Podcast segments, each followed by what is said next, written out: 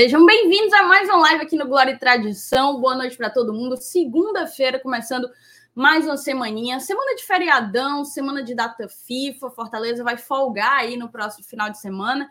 Então, a gente vai ter como produzir muitas pautas que ficaram meio que em stand-by, aquelas que a gente chama de pautas frias, né? Ao longo dessa semana, estamos preparando algumas surpresas. Hoje, a gente vai fazer uma análise fria do que foi Fluminense 1, Fortaleza 0, Fortaleza sofrendo um gol ali nos acréscimos, né, no finalzinho do segundo tempo e voltando com uma derrota lá de volta redonda. Vamos falar também de como que foi a rodada, né? A gente sempre diz aqui que quando Fortaleza vence, é, a gente acaba não dependendo tanto de como foi a rodada. No caso, como a gente perdeu, vamos ver se, se o prejuízo foi grande, né? Vamos ver como é que os nossos adversários se comportaram na rodada do final de semana e fazer uma análise do que a gente pode conquistar a partir de agora, a partir de então. Tenho alguns recados para vocês. Vou começar te pedindo like, tá? Vou logo estabelecer aqui a primeira meta da noite. Vocês sabem que a gente está trabalhando com meta. A primeira meta da noite são 500 likes. Então já chega deixando o teu like e se inscrevendo aqui no canal se tu ainda não for inscrito, tá? Aqui embaixo vai ficar passando ó, o nosso Pix, caso tu queira contribuir com o nosso trabalho, e também o aviso, seja membro a partir de R$ 4,99. A partir de R$ 4,99 você fortalece nosso trabalho e, e, ajuda na continuidade do projeto, né? Aqui embaixo, tanto na descrição dessa live tem, tem o link para se tornar membro, padrinho, como a gente gosta de chamar, e tem também o botão Seja Membro. Você escolhe o seu plano. A partir do plano Vibrante e Forte, você tem acesso ao grupo de WhatsApp mais legal da torcida do Fortaleza, certo? O último recado é até bem simples. Eu vou convidar vocês para seguirem a gente nas redes sociais, arroba Glória Tradicão, sem o E, tudo junto Estamos no Twitter, estamos no Instagram, a gente está no TikTok também, no Spotify, nas melhores plataformas de áudio, na verdade. Inclusive, um grande salve, um grande beijo para quem acompanha a gente no podcast, tá? É isso então, dados todos esses recados, eu vou chamar a vinheta, vocês vão conhecer a bancada. É dupla de dois por enquanto, viu? Dupla de dois.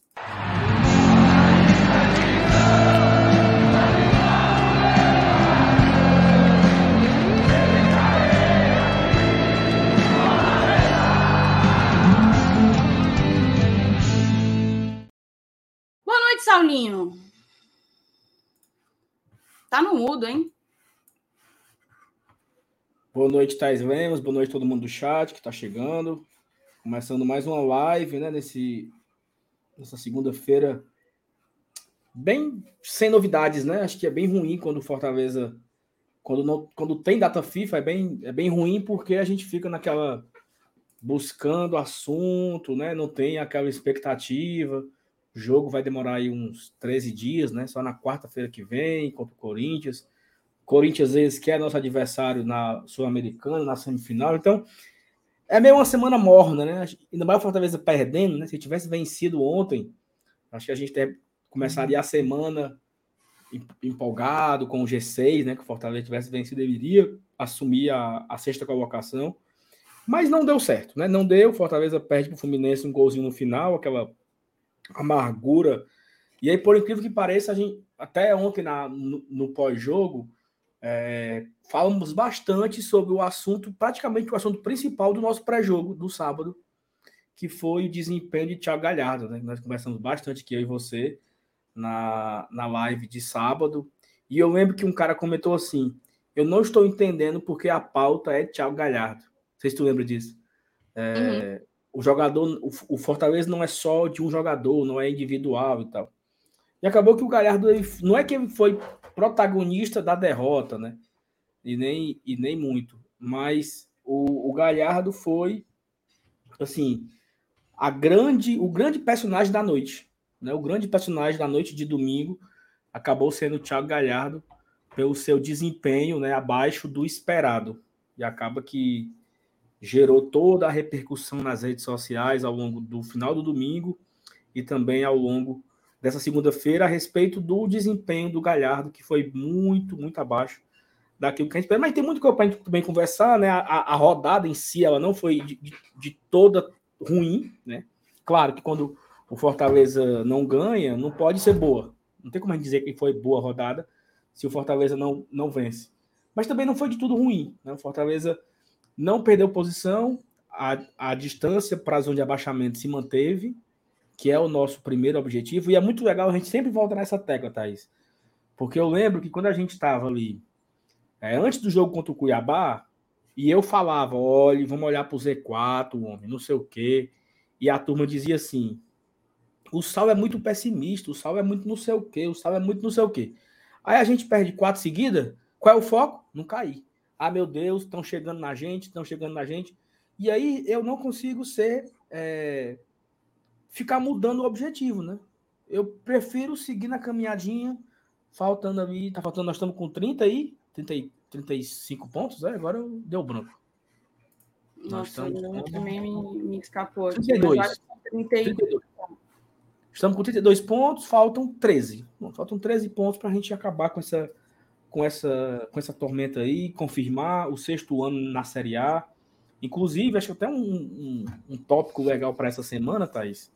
Até foi o, o Felipe que sugeriu, o Felipe que daqui a pouco ele entra, é que houve um debate super amplo com a galera do 45 minutos sobre qual é a maior sequência né, de uma equipe do Nordeste. Né? E aí eles trouxeram vários elementos, desde os anos 50, ali, com Bahia, depois Náutico, depois Santos, depois Esporte e Vitória, nos anos, anos 90, Bahia nos anos 80, para chegar nesse Fortaleza nesses anos, desde 2018, Fortaleza vem nessa sequência, e a gente pode trazer depois esse tema, né? Entender qual é o tamanho desse momento do Fortaleza.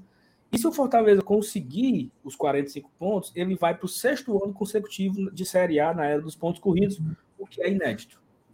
Né? Eu não sabia, mais uma informação para a galera aqui, aqui do, do, nosso chat. A maior sequência de uma equipe nordestina na Série A, ela é do Vitória, que são 11 anos. O Vitória ficou 11 anos consecutivos na Série A, de, se eu não me engano, ali do do início dos anos 90 até 2000 e alguma coisa, o Vitória ficou na Série A sem sair. Né? Então o Fortaleza tem como missão essa. Vamos igualar essa marca do Vitória, ficar 11 anos numa, em uma Série A, né? 11 anos jogando a primeira divisão, porque isso tem um, um impacto muito grande para o Fortaleza, um impacto para a cidade, um impacto para a nossa torcida. A gente deixa de ser o, o tal do 8C para ser o 8A porque você passa oito anos na elite, você muda a cultura. pensar? Vão, vão, vão ter torcedores do, do, do Fortaleza que vão nascer, que vão que vão para o estádio, que vão fortalecer como torcedor e nunca vão ter visto o Fortaleza em uma outra divisão a não ser a Série A. Já pensou? Se você se você bate uma década, o Luiz corrigiu, são 12, não, Luiz, eu acho que é esse mesmo. Eu acho que assim, é, o Vitória 12 e o, e o Sport tem 11. É é um a mais do que o outro. E a gente já pensou 10 anos em uma Série A, Thaís. Uma criança nunca vai ter visto o Fortaleza em uma outra divisão. Porque ele vai ter visto apenas na Série A. Na cabeça daquela criança, que ela vai ser chamada a geração 2018, raiz, que nasceu em 2018, na cabeça dela, o Fortaleza é uma equipe de primeira divisão, porque ela nunca viu Fortaleza em uma outra divisão. Então, acho que essa é a meta, sabe? Esse é o nosso objetivo eu, eu particularmente tenho como esse objetivo para mim, como os outros Fortaleza, que o Fortaleza atinja esse patamar de ficar uma década, duas décadas consecutivas na Série A. Aí sim a gente pode dizer que a gente muda de patamar. Mas tem muita coisa para a gente debater nessa semana. É uma semana é, vaga, né? Não é uma semana cheia, é uma semana vaga, uma semana sem jogos. Vamos ter bastante miolo de pod aqui também. Estamos tentando fazer algumas entrevistas com pessoas do clube, né? A assessoria está ficando de confirmar ao longo da semana e nós iremos trazer aqui para vocês, tá?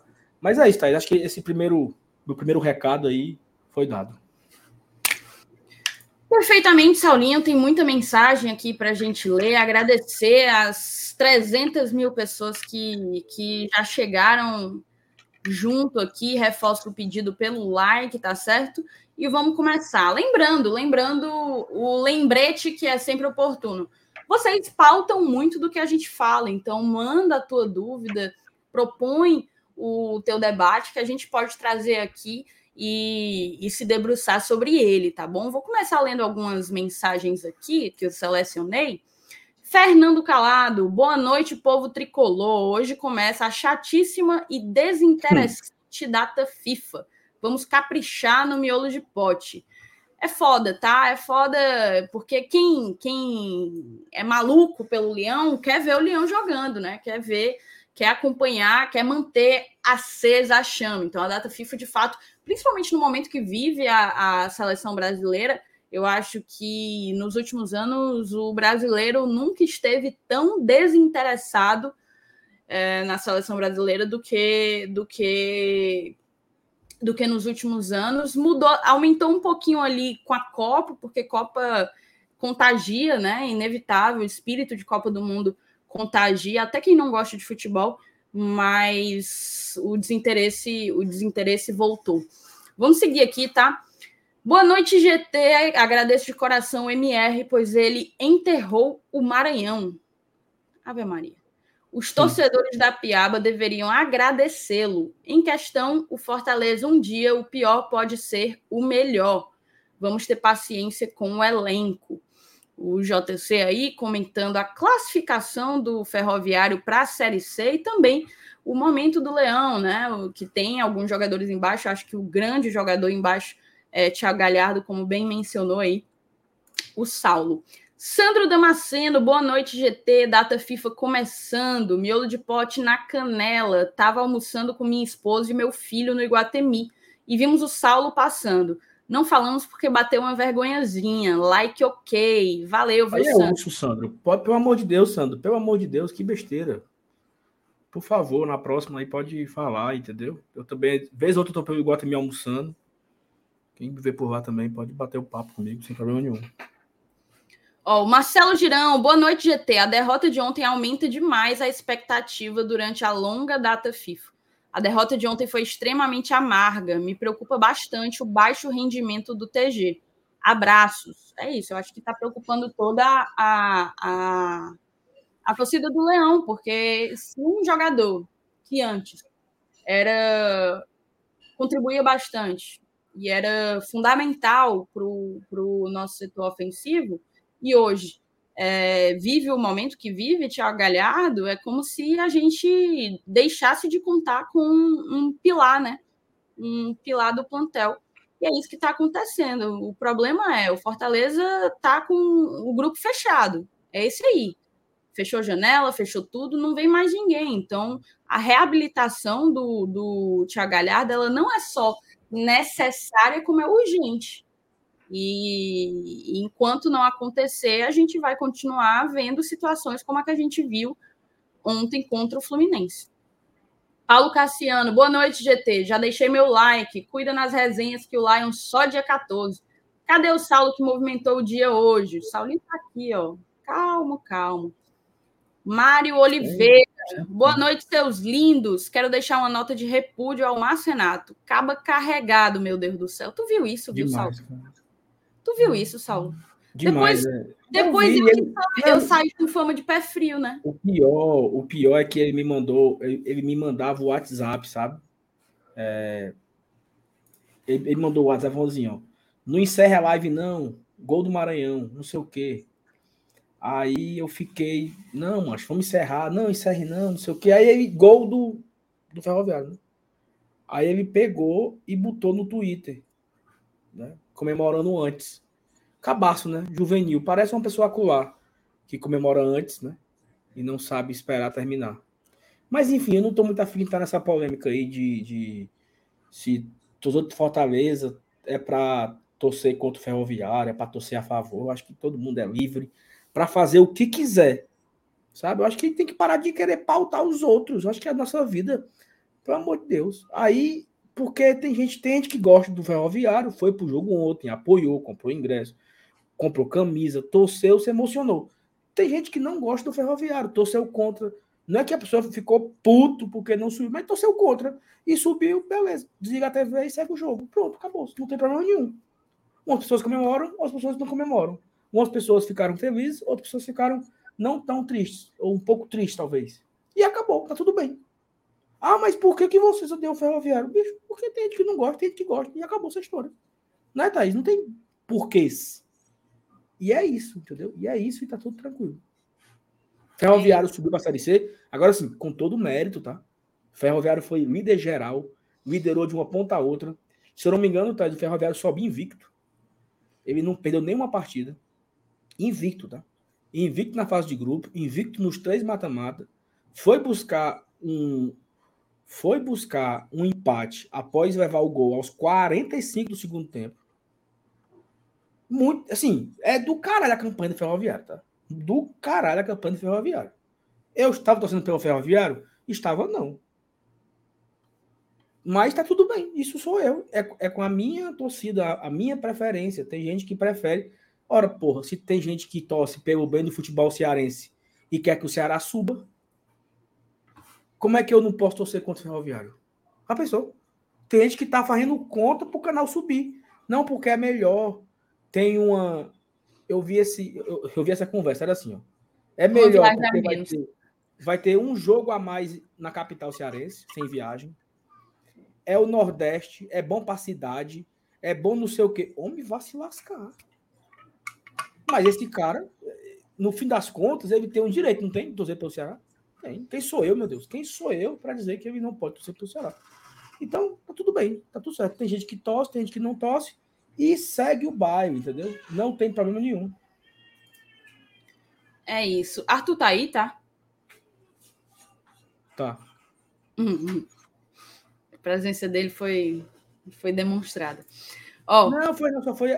A porta abriu aqui e tem uma, uma, uma televisão narrando um jogo. Ele nem, nem ah, eu achava que era um berro dele. Choro. O Luiz Carlos botou aqui, ó. Boa noite. O que acharam da declaração do Diniz sobre o Fortaleza não quis jogar? E o Fortaleza com estatística melhor que o Fluminense. A gente vai até trazer algumas estatísticas aqui, tá? Vou só terminar de ler as mensagens, Luiz, mas a gente eu não tinha visto essa declaração do, do Diniz, certo? Não tinha visto. Eu acho que você não pode resumir o jogo do Fortaleza a um Fortaleza não quis jogar, pelo contrário. Acho que o que nos faltou muito foi competência de construir a chance e aproveitá-la, convertê-la. Existiu ali um momento em que o João Ricardo parecia estar gastando tempo, né? Tentando fazer uma, uma cera para o tempo passar.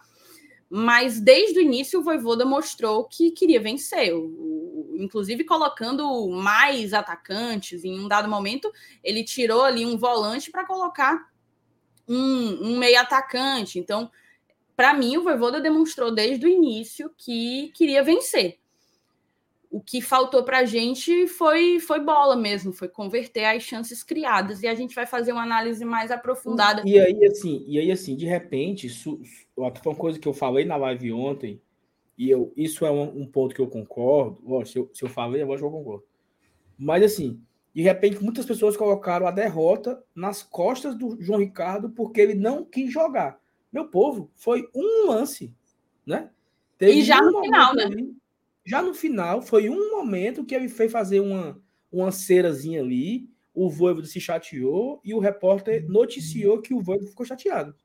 Não é porque é, aconteceu esse episódio do João Ricardo, que foi um que o João Ricardo não quis jogo. Eu posso até concordar, Thais, que por muitas vezes, e aí não é uma questão de, de cera, é uma questão de pensar a melhor jogada ou ou esperar e entender uma melhor, uma melhor possibilidade. Por muitas vezes o João Ricardo ele segura o lançamento rápido. Ele não é aquela saída de bola rápida. Ele espera, ele, ele deixa os caras se posicionarem. Isso é uma característica dele. Nem, não é porque tá fazendo cera. É porque ele, tá, ele, não, ele não quer, tipo assim, jogar a bola e já armar um ataque para o adversário. Então ele tem, ele demora mais para repor a bola. Ontem ele fez uma cerazinha. Não é porque ele fez que ele ó, oh, João Ricardo é um derrotado, não queria vencer. Não, não foi nesse ponto. Não acho Cara, eu vi uma história, e essa é uma expressão que eu tô começando a criar um, um rancinho, porque eu acho que ela tá sendo banalizada, sabe? Que eu vi um comentário dizendo assim que o João Ricardo tinha uma mentalidade derrotada porque vinha de onde veio. Essa coisa, eu acho que estão banalizando essa coisa do mentalidade vencedora, mentalidade perdedora. Eu acho que o que perfaz uma mentalidade vencedora é tudo, tá? É a estrutura humana e, e física que um clube que um, um clube constrói, investe para buscar resultados, para se, se solidificar num cenário de, de futebol de alto rendimento. Não acho que é porque um jogador está fazendo cera que isso vai de alguma maneira contagiar o elenco. Não vejo, não vejo por aí. Não acho que o João Ricardo tem mentalidade derrotada. Não acho mesmo pelo contrário, e acho que o que fez a nossa mentalidade vencedora foram anos, foram é, processos, escolhas de, pela profissionalização, é, escolha pela, pela implementação de fluxos que fazem com que o futebol flua da melhor forma possível. Eu lembro uma coisa que na época que o Ceni chegou, ele acabava se preocupando com muitas coisas, né? E, e, tinha quem dissesse que ele tinha que estar preocupado apenas com o futebol. E, e quando ele foi, sei lá, para o Flamengo, para o São Paulo, ele teria isso, né? Ele poderia se dedicar apenas ao futebol, porque eram times com uma maior e uma melhor estrutura. E o treinador não precisava se preocupar com, com, com coisas paralelas. Eu acho que a busca por isso por construir departamentos fortes, eficazes e, e competentes, é o que faz a, a, mentalidade de um time ser vencedora ou não. Hoje o Voivoda é um cara que 100% dedicado ao futebol, porque todo o entorno dele funciona. Então, me incomodou um pouco alguém taxar o João Ricardo como. E olha que eu nem sou fã do João Ricardo, mas o respeito como atleta. É, mas taxar o João Ricardo como um cara de mentalidade perdedora, derrotada, por conta de um lance em um jogo, jogando num gramado horroroso e até aquele momento empatando com um time que está aí na semifinal da, da Libertadores da América, entende? É, é mais ou menos por aí. Não sei se vocês tiveram essa percepção, mas antes de. Primeiro, agradecer a galera que está chegando do BL, certo? Vieram pelo Ciel, tá? Vieram pelo Ciel, tá aí. Ciel que foi decisivo nessa campanha do Ferroviário. Vou dar boa noite para o Felipe. Seja bem-vindo, Felipe. Boa noite, boa segunda-feira. Boa noite, Thaís. Boa noite, Saulo, amigos do chat, tal qual Gabriel Jesus, que convocado de última hora, mas estamos aqui presentes para mais uma live do GT. E Thaís, eu estava acompanhando aqui, antes de entrar aqui na sala, tá o debate, vocês falando sobre isso, e, e agradecer também a, ao, grande, ao grande público do BL que está chegando aqui na live do GT. Mas, assim, é, é um pouco complexo, né? É um pouco complexo. É, é eu quero, eu prefiro, assim, eu tô até organizando tudo aqui, tudo direitinho, mas eu queria só falar um pouquinho antes do lance do Galhardo. Não sei se ainda, se, se vocês já falaram sobre isso. A gente vai né? tratar do Galhardo. Se Vai. puder dar uma segurada. Então pronto, é, então eu vou primeiro dar o boa noite, vou pa passar a bola para vocês, para não, também não, não, atrapalhar aqui o debate que já estava seguindo. Pode passar para o Saulo. Tá, vou só terminar de ler aqui as mensagens rapidinho e aí a gente já entra para o debate, pode começar, inclusive, so, sobre o Galhardo. O Felipe Araújo, Saulo, pergunta se vai rolar aquela lista do samba no sábado. Felipe, eu ainda não confirmei com o Paulinho, tá?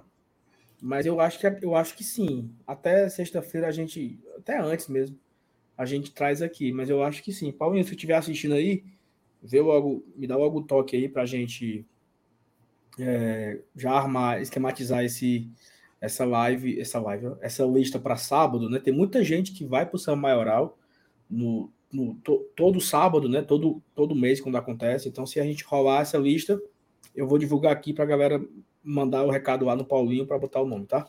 Vamos aguardar. Acho que, acho que rola, mas vamos aguardar. É, mas um, uma coisa que tu tava falando, que, eu, que eu, tu falou e eu acabei esquecendo, agora eu lembrei, e eu até concordo em parte com isso, tá? Que o João Ricardo é um goleiro, foi uma coisa que nós comentamos ontem, Felipe, na live. O João Ricardo é um goleiro que ele é regular. O João Ricardo não vai levar frango, né? ele não vai levar é, eu acho que não existe aquela falta de confiança, sabe? Assim, o cara chuta de fora da área. Você sabe que o João Ricardo aí vai estar tá lá para pegar, ele vai encaixar, ele não vai dar rebote. é, bola na área, aquela, aquelas bolas rifadas na área. Ele vai, ele vai pular, vai esticar os braços e a, a é saída é dele, dele, é bem mais segura. A saída, a saída é de boa. bola é bem mais segura. Tô, não estou dizendo reposição, né? Eu tô falando, a saída nas bolas alçadas na área dele são bem mais seguras do que do que a do Fernando Miguel, por exemplo. Do que a do, do que a dos últimos goleiros, tá? Tipo assim, o próprio Fernando, o próprio Felipe Alves, ele não tinha uma série de bolas às vezes tão boa, essa de, bo de, bola na área. Às vezes ele ficava indeciso, não sabia se ia ou não ia.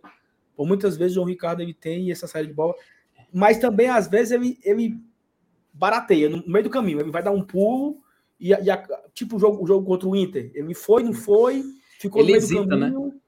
É, ele também não é perfeito. Agora, o, a, a, a comparação que teve no Twitter hoje é que dificilmente o João Ricardo vai fazer uma partida nota 10 assim, que ele vai ser bombardeado e ele vai pegar tudo e mais um pouco, como por exemplo, Fernando Miguel contra o São Paulo. Eu não lembro de uma partida dessa do João Ricardo nos dois anos que ele atuou no Ceará, nesses nove meses pelo Fortaleza, não teve essa partida. E dificilmente ele tem. Ele mas é regular. claro, né, Saulinho, que eu não sei vocês, mas a atuação do Fernando Miguel contra o São Paulo foi a melhor atuação de um goleiro que eu vi com a camisa também, do Fortaleza. Também. É. Eu, eu, não, eu e, nunca vi nada parecido. Existe e, Boeck contra o Atlético Goianiense, existe Boeck contra Colo-Colo. Bosco contra o Havaí. Bosco 2004. contra o Havaí. Mas nada se compara a Fernando Miguel contra São Paulo. Eu nunca vi nada parecido assim. Foram 12 finalizações, foram ele foi nota máxima no Cartola, sabe? Então, assim, nunca teve nada parecido com aquilo. Nada. Fala, Felipe. O, o detalhe do, do, J, do JR, né? Até a gente falava ontem, isso na live, né? Teve um chat que, que jogou essa verde pra gente, a gente até debateu, de que nos últimos jogos do João Ricardo pelo Fortaleza, os gols que o Fortaleza levou é algo para começar um debate, né? Até o pessoal, até o, acho que se não me engano, foram os quatro últimos jogos que foram relacionados. Se a gente pegar, tem o quê? O jogo contra o América, lá no Independência. Ali eu acho que foi uma finalização do Mastriani, acho que foi mais mérito do atacante, eu não achei falha do goleiro. O gol do Coritiba, que do 3 a 1 também foi, foi indagado que talvez seria uma, uma possível falha. O jogo contra o América, que aí eu acho que sim, assim, na Arena Castelão, que aí eu acho que até encaixa nesse debate, que pode ter sido sim, ele não foi com muita força na hora da defesa, a bola acabou passando, ultrapassou a linha, foi, foi muito confuso, inclusive, mas, querendo ou não, foi gol do América de fato. E ontem que eu discordo da, da opinião, Saulo, que até a gente falou aqui no chat, o chat estava debatendo isso com a gente, né? Foi falha do, do João Ricardo, porque, cara, sendo muito sincero, foi uma lapada seca do Diogo Barbosa, cara. Não, não, tem, não tem também como você pegar um, um, Ele, como a gente citou, não tem como ele ser exímio do início ao fim, mas também não tem como você culpar por o gol que ele levou ontem, cara. É um gol comum de, de, de Série A de Campeonato Brasileiro. Um gol que qualquer goleiro, Cássio leva goleiro, gols assim também. Eu não me recordo se, se foi contra o Goiás, cara. Agora não me, me recordando, mas teve um gol semelhante também que o Corinthians já levou nessa temporada. Até fui dar uma olhada é, depois que foi discutido isso. Então é natural, sabe? Eu não vejo ele como o cara que tá falhando tudo mais. Erro mesmo, para mim, foi só no jogo da Arena Castelão, no gol do América do 2 a 1 Para mim, ali sim foi uma falha dele, foi gol do América, e ainda bem que a gente não foi penalizado por causa disso, né? Mas de fato, ele não é aquele goleiro que você vai ter a partida de almanac, mas eu, Felipe, eu comentando, eu sinto segurança com o João Ricardo no gol. Para mim, ele é o goleiro que atualmente no Fortaleza me passa mais segurança debaixo das traves. Mas eu e entendo aí, o torcedor que fica um com o pé atrás aí, por causa desses episódios. Tem um ponto aí, ó. O Tibério lembrou agora. O João Ricardo hum. falhou no gol do, do, do, do, do... Do América. Do Davidson, né? Do Davis, que aí foi. Do Cuiabá. Ah, do Cuiabá. Sim, ali foi a maior falha dele do ano. Sim. E aí, mas, mas aí, o João Ricardo, ele tem um, um ponto legal, olha só. E aí é uma estatística do Fortaleza. É estatística, tá? Não, é, não, é, não é opinião, é estatística. O Fortaleza abriu o placar em 33 jogos na, no ano. Ele fez 1 a 0. Todo o sistema defensivo consegue segurar. Porque desses 33 que o Fortaleza abriu o placar, ele venceu 32. Isso é mérito da zaga, é mérito do goleiro, é mérito de todo o sistema defensivo. Cara, é uma estatística muito foda, olha. Você saber que você vai abrir o placar e você ganhou 32 jogos, dá, gera uma confiança. O Fortaleza abriu o placar contra o Internacional, de pênalti do Galhardo, né? E o Inter naquela pressão, e eu só ficava pensando, só empatamos uma vez, só empatamos uma vez, só empatamos uma vez. Sabe? Eu fiquei com essa estratégia na, na minha cabeça. Porque é uma equipe que não toma virada. O Fortaleza do ano passado. Quantas viradas nós tomamos no ano passado? O mais difícil é abrir o placar. A gente conseguia abrir. Abrimos o placar contra o Botafogo no Rio. Olha, olha a dificuldade. Abrimos o placar contra o Atlético Mineiro no Mineirão. Abrimos o placar contra o Flamengo no Maracanã. Esse nós vencemos, no final das contas, né? Mas abrimos, abrimos o placar contra o próprio Flamengo aqui no Castelão e tomamos a virada. Ou seja, em vários jogos o Fortaleza abria o placar e tomava a virada. Em vários jogos a gente não tinha confiança no goleiro, que no começo do Brasileirão ali era Max Wallace e Boeck. Nós não tínhamos confiança na zaga, que durante muito tempo era formada por Landázuri, Benevenuto e Tite, os três em má fase. Nós começamos a ter uma, uma confiança de abrir o placar e vencer quando mudou muita coisa. Apareceu o Brits, o Tinga voltou de lesão, o Fernando Miguel foi pro gol e as coisas foram se encaixando numa nova formação. Aí o Fortaleza abriu o placar contra o Corinthians, ganhava de 1 a 0, abriu o placar contra o São Paulo, ganhava de 1 a 0, abriu o placar contra o, o Ceará, ganhava de 1 a 0. Abriu o placar contra o América Mineiro vencia, abriu o placar contra Goiás vencia, Atlético Goianiense vencia, Cuiabá vencia. Quantos jogos nós vencemos sem tomar gol no segundo turno? Foi isso que nos levou para aquela recuperação histórica. Um time que faz gol e não leva. E esse Fortaleza agora, essa defesa, ela lembra um pouco disso. Tudo bem, teve é, é, teve a derrota de ontem, como já tivemos tantas outras derrotas, mas a de ontem eu não consigo colocar na conta do goleiro, não. Eu acho que foi uma fatalidade. Ela passou entre a mão dele e a trave, só tinha aquele cantinho para passar. Né? Ali por centímetros ele teria encostado na bola e botado para fora. Faz parte. Eu não consigo julgar a derrota de ontem nas costas do João Ricardo. Ok, vou seguir aqui, certo? O primeiro superchat da noite do Léo Ivo. Faça como o Léo, manda aí o teu superchat. Propõe algum, algum tópico para a gente discutir aqui, tá? Boa noite, Taizinho e Saulo. Ele tinha mandado o superchat antes do Felipe entrar.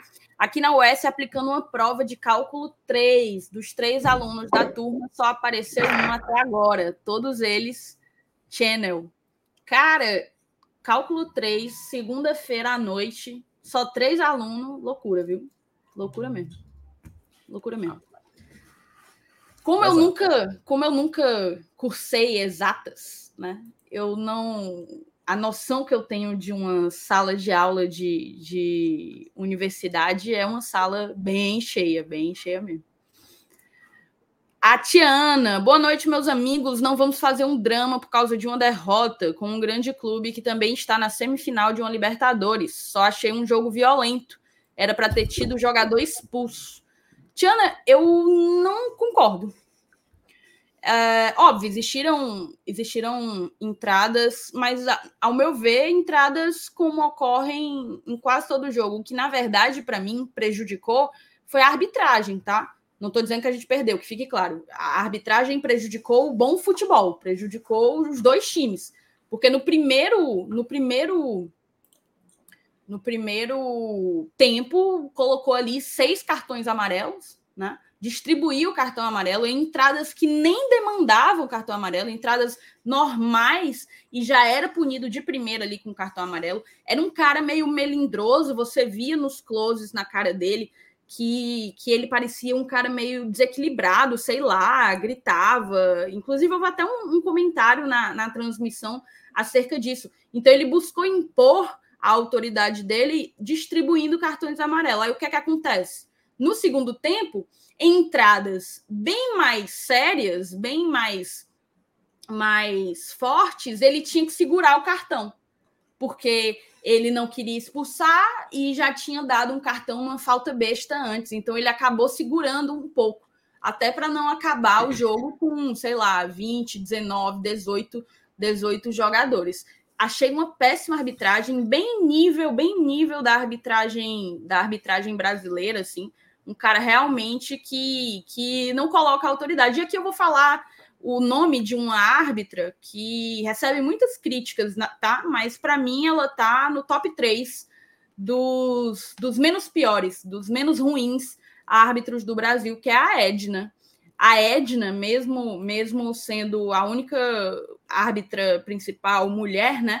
Ela coloca, ela sabe se impor, ela sabe colocar, é, impor autoridade, né? O Wilton é, também mas o cara ontem, Ave Maria, o cara completamente descontrolado e querendo que os jogadores não se controlassem. E um, um árbitro tão ruim assim, ele acaba é, parando demais o jogo, o primeiro tempo inteiro, muito lento, parava a cada, a cada minuto, muito por culpa do árbitro, ao meu ver, certo? É, então, não concordo. O Thiago Rodrigues, perguntei lá no BL. Ah, inclusive, já que o Thiago falou do BL, fazer uma correção. A galera que veio pelo Ciel, eu disse que estava vindo do BL. Peço desculpas, é porque normalmente quando chega uma onda vem do, do, do BL, mas agradeço ao PM que mandou a moçada, Boa. agradeço a todo mundo que chegou aqui pelo, pelo Expresso, entendeu? Vamos embora. Oh, rapidinho, rapidinho, informação, tá? Só, só para animar a noite. De acordo com Samuel Venâncio, que é um setorista do Cruzeiro, muito importante, Zé Ricardo vai assumir o Cruzeiro, tá? Nessa Série A do Campeonato Brasileiro. Loucura. Boa, boa sorte. Os caras tentaram o Gabriel Milito, que é um dos treinadores mais promissores da América Latina. O Milito recusou e os caras me entram aí com, com o Zé Ricardo. Aí é loucura, né?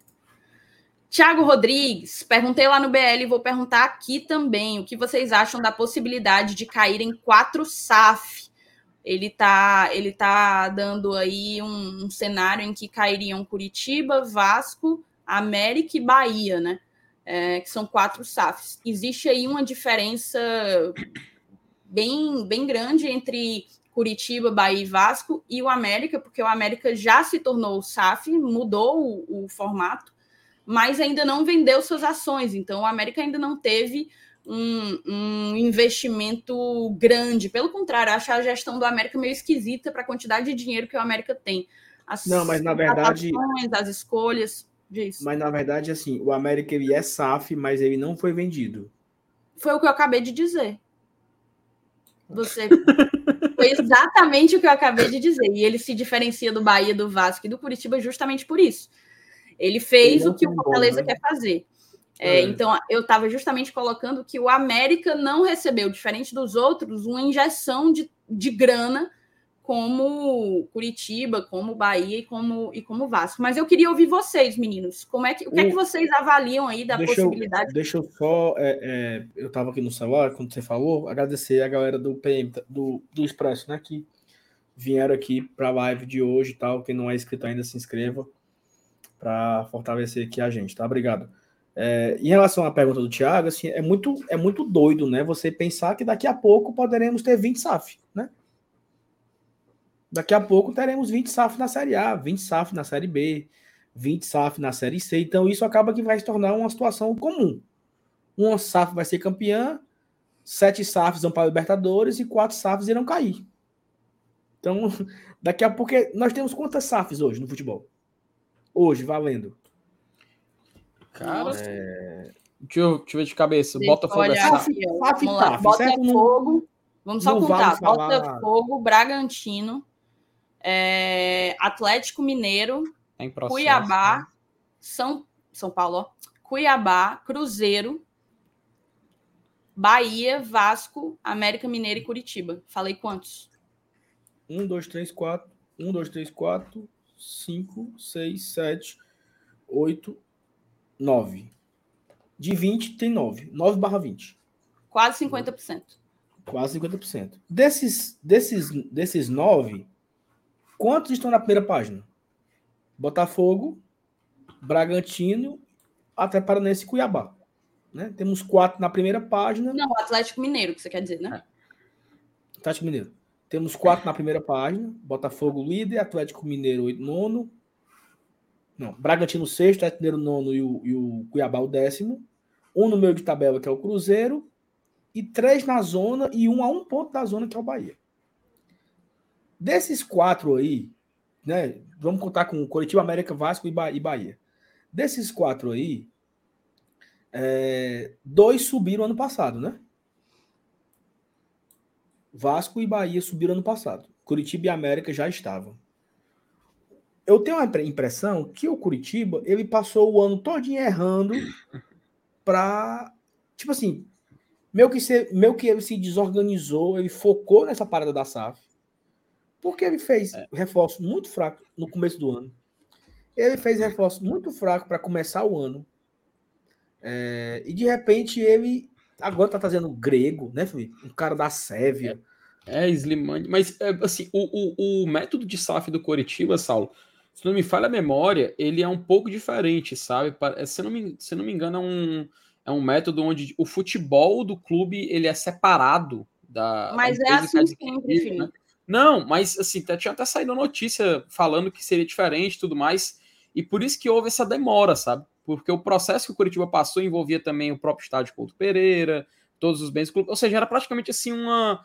De acordo com os próprios, né? Seria algo diferente do que estava sendo feito. Por isso que a demora para acontecer, para poder ser finalizada, acabou acarretando nesse atraso de contratações, esse atraso demora... de formação, entendeu? E aí, por isso que aconteceu essa, esse, esse início de Brasileirão sem eles estarem com as peças que eles, em tese, contavam, né? Por isso que demorou Agora, um pouco Bahia, é, é, Bahia e Vasco eu considero como enormes decepções. Porque o Cruzeiro, ó, quem subiu ano passado? Subiu o Cruzeiro, Cruzeiro, Bahia, Vasco e Grêmio. Ano passado, Cruzeiro, Grêmio. O Grêmio é o vice, é o terceiro colocado. O Cruzeiro é meio de tabela. O Vasco e o Bahia tiveram o acréscimo da SAF, né? Falam que se não fosse a SAF, o Vasco não tinha subido. Né? Porque a SAF pagou folha atrasada, a SAF pagou não sei o quê. E aí, de repente, cara, eu vejo Vasco e Bahia o ano inteiro. Estamos já na 22 segunda rodada. E os dois ali embaixo. O, o, o, o Vasco, esse Vasco, já gastou uma fortuna no começo da temporada. E o time muito fraco. Agora foi, foi, ao, foi ao mercado e gastou mais outra cacetada. Nem, se não for com luva, é com salário altíssimo, porque eu não imagino que o Paê ganhe, ganhe pouco. Eu não imagino que, o, também. que ganhe um salário baixo. Esse cara, o, o, o chileno lá, que ganha um salário baixo. Ou seja, o Vasco abriu os cofres para tentar escapar. Né? Aí o Bahia, o Bahia, desde o começo do ano, e aí eu lembro até o Márcio Renato foi um cara que viralizou um corte dele aqui, quando ele falou: tenham pés no chão, tenham paciência, vocês viraram SAF porque estavam com o Pires na mão, não é porque vocês se tornaram SAF que vocês se tornarão hoje campeões brasileiros. E parece que ele estava adivinhando, né? Porque tanto o Vasco quanto o Bahia, que arrotaram tanta arrogância na virada do ano. Que né? é isso. É, de, assim, era, era uma arrogância, meu amigo, que olha, cuidar. E o Bahia, coitado, nem o Bahia nem classificou para a Copa do Nordeste, para a final da Copa do Nordeste. O Bahia, num, em nenhuma rodada, ele chegou entre os 10 do brasileiro. Então, assim, eu acho que é bem decepcionante a temporada até aqui de Vasco e Bahia. Até porque, pela SAF, pelo investimento feito, Thaís, o Bahia já gastou 200 milhões de reais, cara. 200 milhões. E assim, é... Nada, né? existe uma justificativa de que é o primeiro ano, né, da SAF. Mas eu posso falar, assim, o Curitiba, a galera assumiu o futebol recentemente, foi desses aí que a gente está colocando na, na pauta, foi o que, o que recebeu investimento mais tardiamente, agora no meio da, do ano, né, nessa janela de meio de ano. É, mas o Vasco e o, e o Bahia, a gente não está falando de, ah, é o primeiro ano. Beleza, é o primeiro ano, mas eu acho que com a quantidade de dinheiro é, investida, você estar na zona de rebaixamento no primeiro ano, estranho, tá? Eu acho que daria para você fazer um, um brasileirão de meio de tabela, tá, é o primeiro ano, estamos começando ainda e tal, mas para a quantidade de, de, de, de, arrogância que foi arrotada, é, é um trabalho muito questionável, tanto do Vasco como do Bahia. O do Vasco eu acho bem mais preocupante, porque essa 77 não me passa nenhuma segurança. O Vasco, um, um, um time com uma camisa pesadíssima, uma história super bonita e, e, se vendeu a uma, a uma empresa que não passa qualquer credibilidade, qualquer confiança. No caso do, do, do, do Bahia, é, no caso do Bahia, me chama um pouco a atenção porque houve assim uma, a criação de uma uma intensificação na rivalidade, né? Vocês vão ver, vocês vão conhecer o Esporte Clube Bahia e PPP, popopó, pipipi, popopó. O Bahia, eu falei até na semana passada, tem três rodadas decisivas, três confrontos diretos, dois deles na fonte. Um já passou, tá? E na fonte, contra o Vasco. Só empatou. Só empatou. Tem mais dois pela frente, Bahia que se cuide. Então, o que eu tenho para dizer, respondendo a pergunta do, do Thiago, é que me parece investimentos muito questionáveis. assim. O Bahia pagou caríssimo, caríssimo, caríssimo, caríssimo no Iago Felipe, por exemplo. Um, um, um, atleta que não tem a regularidade que, que justificasse o tamanho do investimento. Dentre outras outras questões questionáveis que passam também pelo comando técnico, tá? Eu acho que o, o Bahia tem time para estar numa situação melhor do que do que se encontra. Mesmo, agora, mesmo, com agora... mesmo com o técnico, mesmo com o técnico, sei lá, teimoso, mesmo com algumas falhas é, que talvez possa ter, uma, ah, esse jogador aqui não dá, esse dá, esse não dá. Eu acho que é muito pouco o desempenho do Bahia para todo o investimento feito. Porque é o seguinte, ou me parece que o dinheiro lá é infinito, né? porque assim, vamos gastar aqui na loucura mesmo, e não tem fim, tá? Quando precisar, o dinheiro vai ser jogado fora, porque foi uma péssima montagem de elenco. Pagaram não sei quantos milhões para um, um lateral, acho que é lateral, do Del Valle, e o cara foi emprestado para o Del Valle, porque estava sem espaço no Bahia. Né? Então, assim, enfim, eu acho que seria bem legal. Tá? Cair as quatro SAF. Fala, Felipe. Ano passado, o Botafogo, inclusive, é, é, o primeiro ano de SAF na Série A, né? A gente tem que lembrar desse detalhe. Ele fez uma campanha de meio de tabela e era o que se esperava desde o início, cara. Inclusive o John Textor, acho que foi no começo desse ano, ele teve que vai investir mais do que se imaginava, né? Mais do que estava previsto, para poder justamente o Botafogo tentar ser mais competitivo. E nesse começo de ano foi, não, o pessoal olha pro Botafogo na liderança e esquece, cara. O Botafogo ele foi campeão da Taça Rio, né? Que era para os eliminados do Campeonato Carioca, né? O Botafogo não chegou longe também na Copa do Brasil. Então, o Campeonato Brasileiro tá sendo assim, tá, tá todo mundo elogiando e tudo mais, mas é a grande exceção do ano do Botafogo. Por isso que a gente até esquece de, de colocar essas questões de organização da SAF, né? E essa SAF do Bahia, por ser um investimento do Grupo City, Saulo Thaís você vai olhar nas redes sociais dos torcedores, a maioria está empolgado por causa do Bahia, Bahia em Manchester, o dia do Bahia em Manchester, uma festa que vai ter lá antes do jogo do City. Se não me engano, teve no último, antes último jogo. Teve, teve. Né? É, pronto, Bahia D, aí tá todo mundo comemorando. Mas, gente, pelo amor de Deus, a realidade é, é a tabela da Série A, sabe? Aí tem muitos torcedores do Bahia que eles pensam assim, inclusive, ó, pô, a gente vê que existe sim, no, no, para não generalizar, existe sim as doses de, de consciência e de realidade muito, que muitos estão observando que, pô, o investimento está sendo feito, mas a gente está ali na, no limite do rebaixamento. Que, caso vá acontecer, para a gente já ir na, emendando com, com a mensagem para poder encerrar esse tema, que caso isso acontecer, vai, eu, me permito dizer, vai ser uma vergonha, cara, com o investimento que tem, com o dinheiro que teve, ser rebaixado no primeiro ano de Série A. É um, baixo, é um bate e volta vergonhoso, seria vergonhoso. Então, a gente vê nessa disputa tão grande de times que estão recebendo esse investimento maior estão brigando na parte de baixo, é um choque de realidade para muita gente. Por isso que vale esses exemplos. Se lembra... Pronto, Saulo, para emendar também com o que você falou que foi debatido há uns meses atrás. Ah, essas primeiras SAFs vão ser laboratórios, a gente vai ver como vai funcionar. Ainda bem, porque o Fortaleza ele tá nesse, tá nesse caminho, e inevitavelmente a gente vai ver futebol brasileiro todo sendo composto por sociedade anônima, então temos que observar como vai funcionar para o Fortaleza, no caso, não ser uma possível vítima de situações como essa, né? Virar refém de um dono, por exemplo, que, é o, que seria o maior medo do torcedor, mas a gente já viu que não vai ser o caso do Fortaleza. Então a gente já fica mais tranquilo em relação a isso. Então, cabe a gente agora olhar para essa tabela da Série A e eu vou ser muito sincero. Eu queria que os times que fossem que têm mais dinheiro, que possuem poder de investimento, caíssem fora da primeira divisão, porque aí fica uma nessa altura do campeonato, sem fazer trocadilho, fica uma competição, ficaria uma competição mais justa para 2024. Mas é inevitável. Um dia todo mundo vai ser, um dia todo mundo vai ter esse investimento e aí, meu amigo, vai ser uma nova era do futebol brasileiro. E aí a grande diferença vai ser não é quem tem SAF, vai ser quem tem a melhor gestão. Exatamente. Exatamente, não importa o dinheiro. Porque SAF não é exemplo de SAF, SAF não é, é receita de sucesso. SAF não é receita de títulos. SAF não é receita de conquistas. Não é. Não é. Certo? SAF é uma ferramenta. SAF é um meio.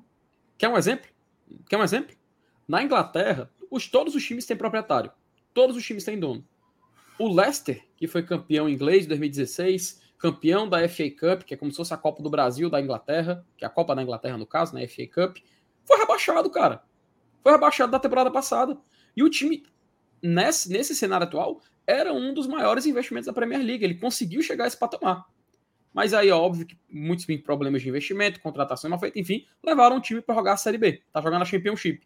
E aí eu te falo, ele tinha todo, todos, todo o material para novamente fazer um time competitivo não teve, não teve competência, caiu para a segunda divisão. Então, meu amigo, é tomar cuidado, porque isso aí é, uma, é um caminho que não tem volta e a gente sabe que pode ser muito traiçoeiro. Tá, vamos continuar aqui com as mensagens, Felipe. É, Alice, numa possível final da Sula, qual seria o adversário preferido para vocês? O meu é o Defensa. Eu preferia o, o FDU, Felipe. FDU. Saulo, é, cara, o Defesa seria um adversário muito, muito interessante. Ele tem um, tem uma, uma, uma, um modelo diferente da LDU. A LDU é muito forte jogando em casa, né? A gente viu isso nessa própria fase de quarta de final dele jogando contra o São Paulo. É, é um time que, se por acaso for enfrentar um Fortaleza em condições iguais, né? Ou seja, os dois jogando fora de casa, mas no, no caso não tendo essa altitude ao seu favor, é uma ferramenta que pode fazer o Fortaleza vencer esse confronto. Mas, sim, caso o Fortaleza passe do Corinthians, sempre deixando bem claro, né? Mas se eu pudesse escolher, Saulo, eu também iria de LDU. Mas o Defensa não seria um confronto assim desnivelado também, não, tá? É um, pelo contrário, seria um jogo bem aberto. Defensa é um, é um time que pô, até me faltou agora o nome, cara, do destaque do Defensa, o Fernandes, como é o primeiro nome dele, meu Deus? É o Pô, cara, tá me dando branco agora o Nicolas Fernandes, Nico Fernandes, que é um jogador já de uma idade bem avançada, mas um jogador que, sim, não avançada muito, né? O cara tem quase 30. Mas o cara é muito eficiente nessa temporada e tá sendo nessa Copa Sul-Americana. Então seria assim, uma arma que o defensa tem diferencial em comparação aos outros. O próprio, a própria LDU tem jogadores conhecidos do futebol brasileiro, cara. O John, rapaz, hoje eu tô péssimo com nomes. Era que jogou no Santos, John, John Jonas, John Jones, não me lembro direito agora o nome. Mas jogou no Santos também e na LDU tá conseguindo também imprimir um bom futebol. Mas entre os dois, Saulo, eu escolheria um confronto de vermelho, azul e branco na final. Ficaria até mais bonito, né? Estádio todo vermelho, azul e branco, tanto o time do lado esquerdo como do lado direito. Tá, tá no mudo, Saulinho, tá no mudo, tá no mudo. E eu falando aqui faz tempo. Daniel Freitas, pô, porque eu sou fã dessa versão. Tô erradão? Eu paro pra assistir mesmo, corneta, corneta escalação e torço legal. Daniel, claro que não, pô. Claro que você não tá erradão. É, assim, ao, ao longo dos anos, né? O Brasil vai na quinta Copa sem ganhar, né? Foi, né? É, meu amigo. É. 2006, 6, 2010, 10. 2014, 2018, 2022. Cinco, meu amigo. Então, cinco Copas sem, cinco Copas sem ganhar, sem grandes ídolos que inspira o pessoal. Houve o afastamento natural da seleção brasileira com o público, né? E aí eu lembro, tá, Daniel? Aqui na minha rua, no Rio União, quando eu era criança, a gente decorava a rua, pintava, fazia bandeirinhas e, e a rua era a rua inteira decorada, pintada. Isso aconteceu pelo último vez em 2014. Não teve em 2018 e não teve em 22. Não teve. Há um afastamento natural da, da torcida do, do, do brasileiro, né, do torcedor brasileiro, com a seleção. Eu não sei, Felipe, se em 94, se em 90 era assim, né? Porque o Brasil estava muitos anos sem, sem ganhar Né? O, o, o, o Brasil demorou 24 anos, né? demorou seis Copas para poder voltar a ganhar. Ele ganhou em 70, foi ganhar só em 94, e se não ganhar em 26, vai bater a mesma distância, né? A, que a maior, a maior era de. A, a maior seca sem títulos foi de 70 a 94. Eu não sei se nos anos 90, aqui na minha rua em específico, 86 e 90 e 94, existia essa esse desinteresse pela seleção. Eu acho que não. Eu acho que existia ainda, né? Era muito forte, né? O, o, o apelo, né, Felipe? Saulo, é algo geracional, tá?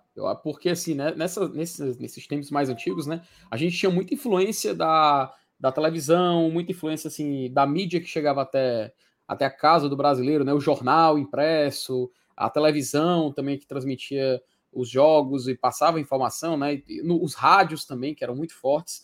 Hoje você tem uma opção de muitas mais opções de entretenimento, Saulo. Você não tem só o, o, o, futebol, e não necessariamente no futebol você tem só a seleção brasileira. O cara hoje, ele. A, a seleção, por exemplo, compete com ligas de clubes, com campeonatos continentais. Você perguntar, Saulo, para um garoto que está aí na escola e tal, pergunta, você pode até perguntar para o Arthur daqui a alguns anos. Então você prefere ver um jogo do Brasil ou ver um jogo da Champions League? Se ele gostar de futebol, eu não duvido ele acabar escolhendo um jogo da Champions League. Eu não duvido ele acabar, não, eu prefiro ver um jogo do Real Madrid do que o um jogo da seleção brasileira. Isso é muito possível, cara, porque a gente está passando por uma mudança. Isso, assim, é claro que vai em outras, outras, outras questões. Você pode ir é, para jornalismo, cinema, você pode Teve patear também o. Para tudo, e cara, aí tem, teve, uma, teve, tem duas questões também muito complexas, né, Felipe? Que é uhum. o 7, que foi o 7 a 1 né? O, o, o 7 a 1 foi muito desencorajador e também teve a questão política né? Como, como lembrou agora aqui no chat o, o Ed, né? O, o Ed Santos. A política ela afastou um pouco o uso da camisa amarela. Também. Então, boa metade do país passou a não gostar mais da camisa amarela, porque ela era caracterizada por um lado político. Então, meio que isso também influencia no futebol. Porque a galera meio que foi perdendo gosto. Cara, a Copa do ano passado não foi a mesma coisa de 2018, que não foi a mesma coisa de 2014, que não foi a mesma coisa de 2010, né?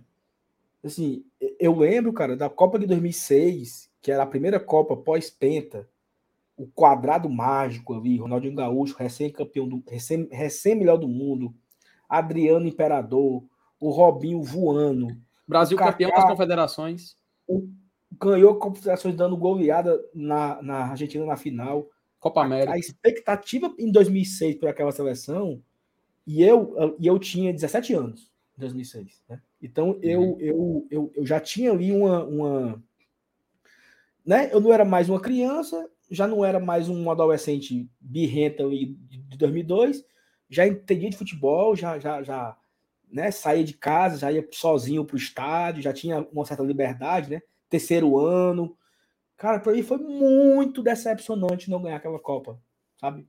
Porque eu, eu acreditava demais naquela seleção de 2006. Demais, assim. Aquele time dos sonhos, né? Até isso sempre gera uma polêmica, né? Que, que aquele time de sonhos nunca teve nada, porque era um time de velhos, né? Inclusive, a, a, aquela Copa de 2006, ela marca o final de uma geração. Sim. O, o Dida, certeza. O Dida morreu ali, morreu quando eu digo assim, né? Não foi mais convocado. Dida, Lúcio, Roberto Carlos, Cafu, Ronaldo. E, vo, e você teve uma ruptura, você teve uma ruptura da relação da seleção com o brasileiro também naquele ano, sabe por quê? Eu lembro muito bem, Saulo. Termina a Copa, a, a CBF ela passa também por uma reformulação onde sai esses medalhões que a gente conhece e coloca um treinador identificado com a seleção e que vai trazer esse espírito de garra, que era o Dunga. Dunga. E o Dunga trouxe esse espírito de garra e um rompimento também histórico com a maior emissora do, do de, de, cobertura de futebol brasileiro, que era a Globo. Na época ele até fez isso, ele tirou esse. Se, se lembra que na Copa de 2006, Saulo, o pessoal reclamava muito que o relacionamento da mídia com a seleção estava muito próximo. Então você. Felipe, a, tinha, tinha, tinha narração do treino. Narração do você, treino. Você Cara, assistiu o treino. O Luciano Huck na concentração, Saulo. Isso. Tu lembra disso? Luciano Huck na concentração. Cara, o, o Cacete Dunga... Planeta também foi. 2006 também é marcado pelo falecimento do Bussunda, né? Uhum. Que eles estavam na, na Alemanha, fazendo reportagem na concentração, e aí veio que o falecimento do Bussunda na, na, Alemanha e acabou ali, eles voltaram para o Brasil e tudo mais. Ou seja, foi, era muita mídia, era muita, era muita UE, né? era muita festa. Só que eu, eu, tenho a minha, eu tenho a minha percepção. Acho que o Brasil não perdeu por conta do AUE, não. Perdeu uhum. porque faz parte do jogo, sabe? Uma bola ali na, na área, no final do segundo tempo. Naquele dia, o Zidane jogou bola pra caramba. Talvez um, uma das maiores exibições do Zidane como profissional foi, foi naquele jogo, Brasil e, e França. Uhum. E no final do jogo, uma bola sobra no pé do Henri, ele faz 1 a 0 e o Brasil dava tchau. E nós, e a minha geração ali, não estava acostumado com frustração, né? Já tinha, vivido aquele, já tinha vivido a final de, de, de 98, então hum. estava ainda muito presente a final de 98, aquele 3 a 0 no, no Parque de Príncipes ali, né? E, Exato. E essa de 2006 ela foi assim um baque para mim, sabe? Eu, eu, eu, sofri muito naquele 2006. Uhum. Na verdade, lembrei, a final acho que foi no Estado de France, que foi, foi da final. Mas o, o Saulo tem um detalhe. Isso que você falou casa um pouquinho com o que eu estava assistindo antes de começar a live a nova geração que vai crescer e pode encontrar um Fortaleza sendo 100% um time de Série A na cabeça dela. Porque eu, você, aparentemente pela sua declaração, a Thaís também, muito provavelmente por ser é, idade semelhante a gente, crescemos com o Brasil sendo o campeão. O Brasil sendo a dinastia atual no futebol, no futebol mundial. Então tem muita, muita, muitos jovens que vão estar crescendo agora que, é pô, isso eu vi o Fortaleza quando eu nasci na primeira divisão. Eu vi o Fortaleza começar a acompanhar com ele jogando Libertadores. Saulo, o Arthur, pra ter ideia daqui a alguns anos, ele pode chegar tipo assim, pô, quando eu nasci o Fortaleza tava jogando Libertadores. Quando eu nasci o Fortaleza tava jogando Sul-Americana, jogando semifinal de Sul-Americana, entendeu? Pode ser algo muito comum na cabeça dele. E Já caso tá aconteça uma ruptura no futuro, isso vai ser sentido. Vai ter esse distanciamento, entendeu? Então, por isso que caso um dia Caso um dia, assim, a gente pode ter dois caminhos. Fortaleza pode, sei lá, seguir numa dinastia no futebol nordestino ou brasileiro, ou ele pode simplesmente ter um rebaixamento e tudo mais. E isso, meu amigo, vai ser semelhante a esse fenômeno da seleção. Desse distanciamento, alguns que vão abraçar mais, outros que vão construir, mas é claro que em outro patamar, porque uma coisa é seleção, outra coisa é clube. Uma coisa é algo que a gente vê de 15 em 15 dias ou de 4 em 4 anos, e outra é que a gente tá lá, ó, semanalmente, pagando ingresso, indo pro estádio, acompanhando o jogo fora. Então, meu amigo, é algo assim que a gente pode colocar como também um reflexo desse eu fenômeno. Né? Aqui, eu, eu adorei esse, esse debate aqui, seleção, retrospecto. Uma pergunta aqui do, do Daniel, né? Acho que o Daniel trouxe todo esse debate aqui, bem legal, bem amplo. É...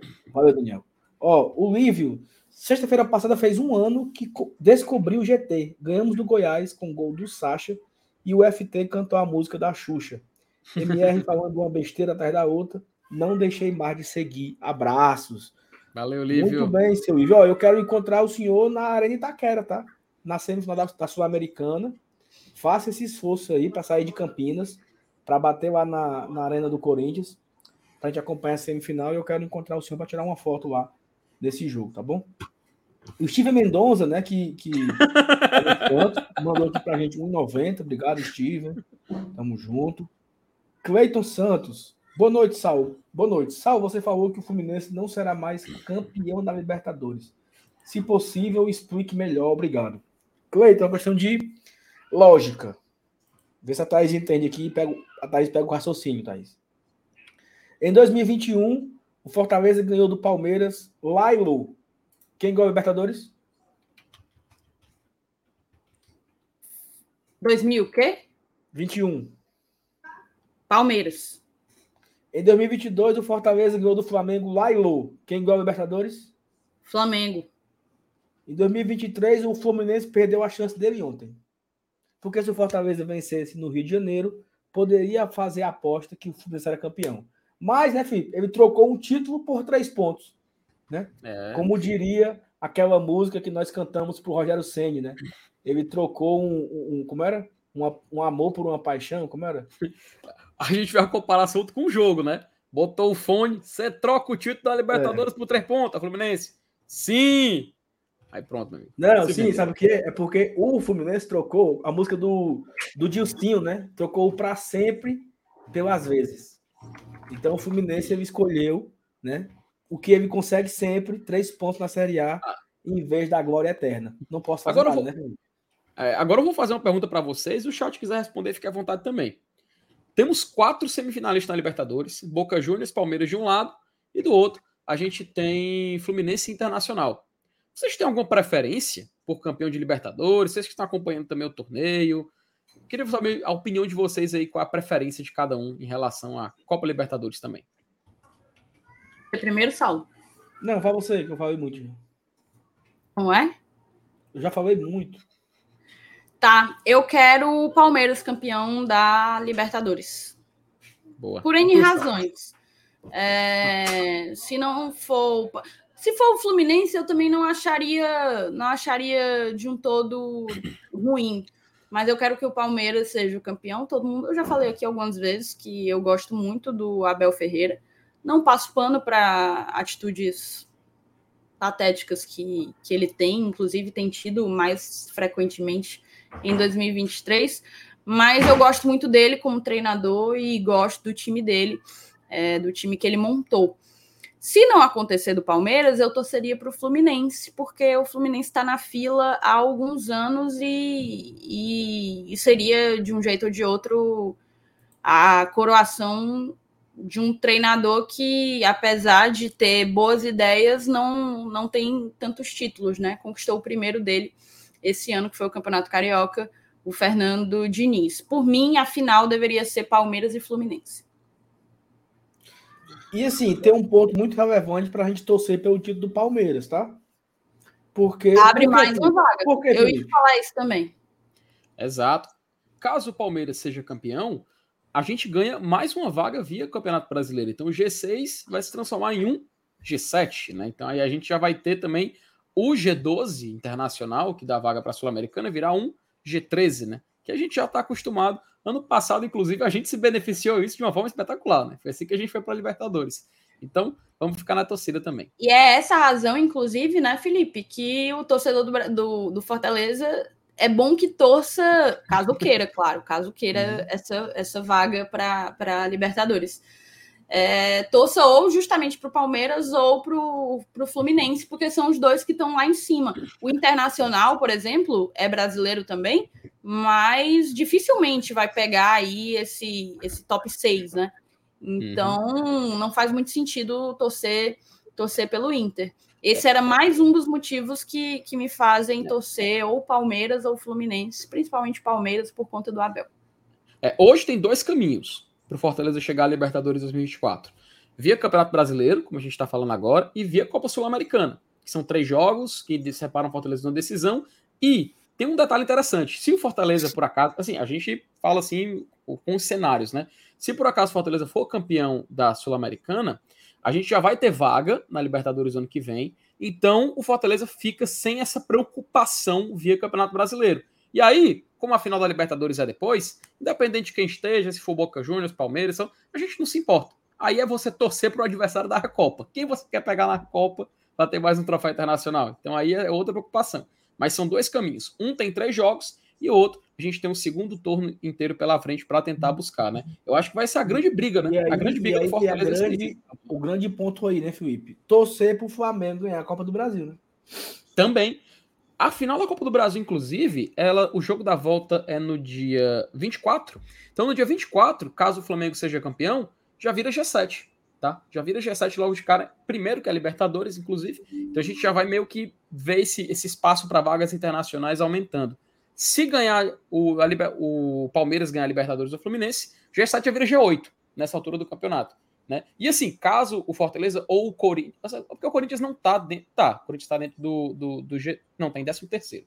Mas caso o Fortaleza ou o Corinthians ganhe, a gente vai ter aquela, aquele cenário de nove times, né? Indo para a Libertadores, que nem tivemos em 21.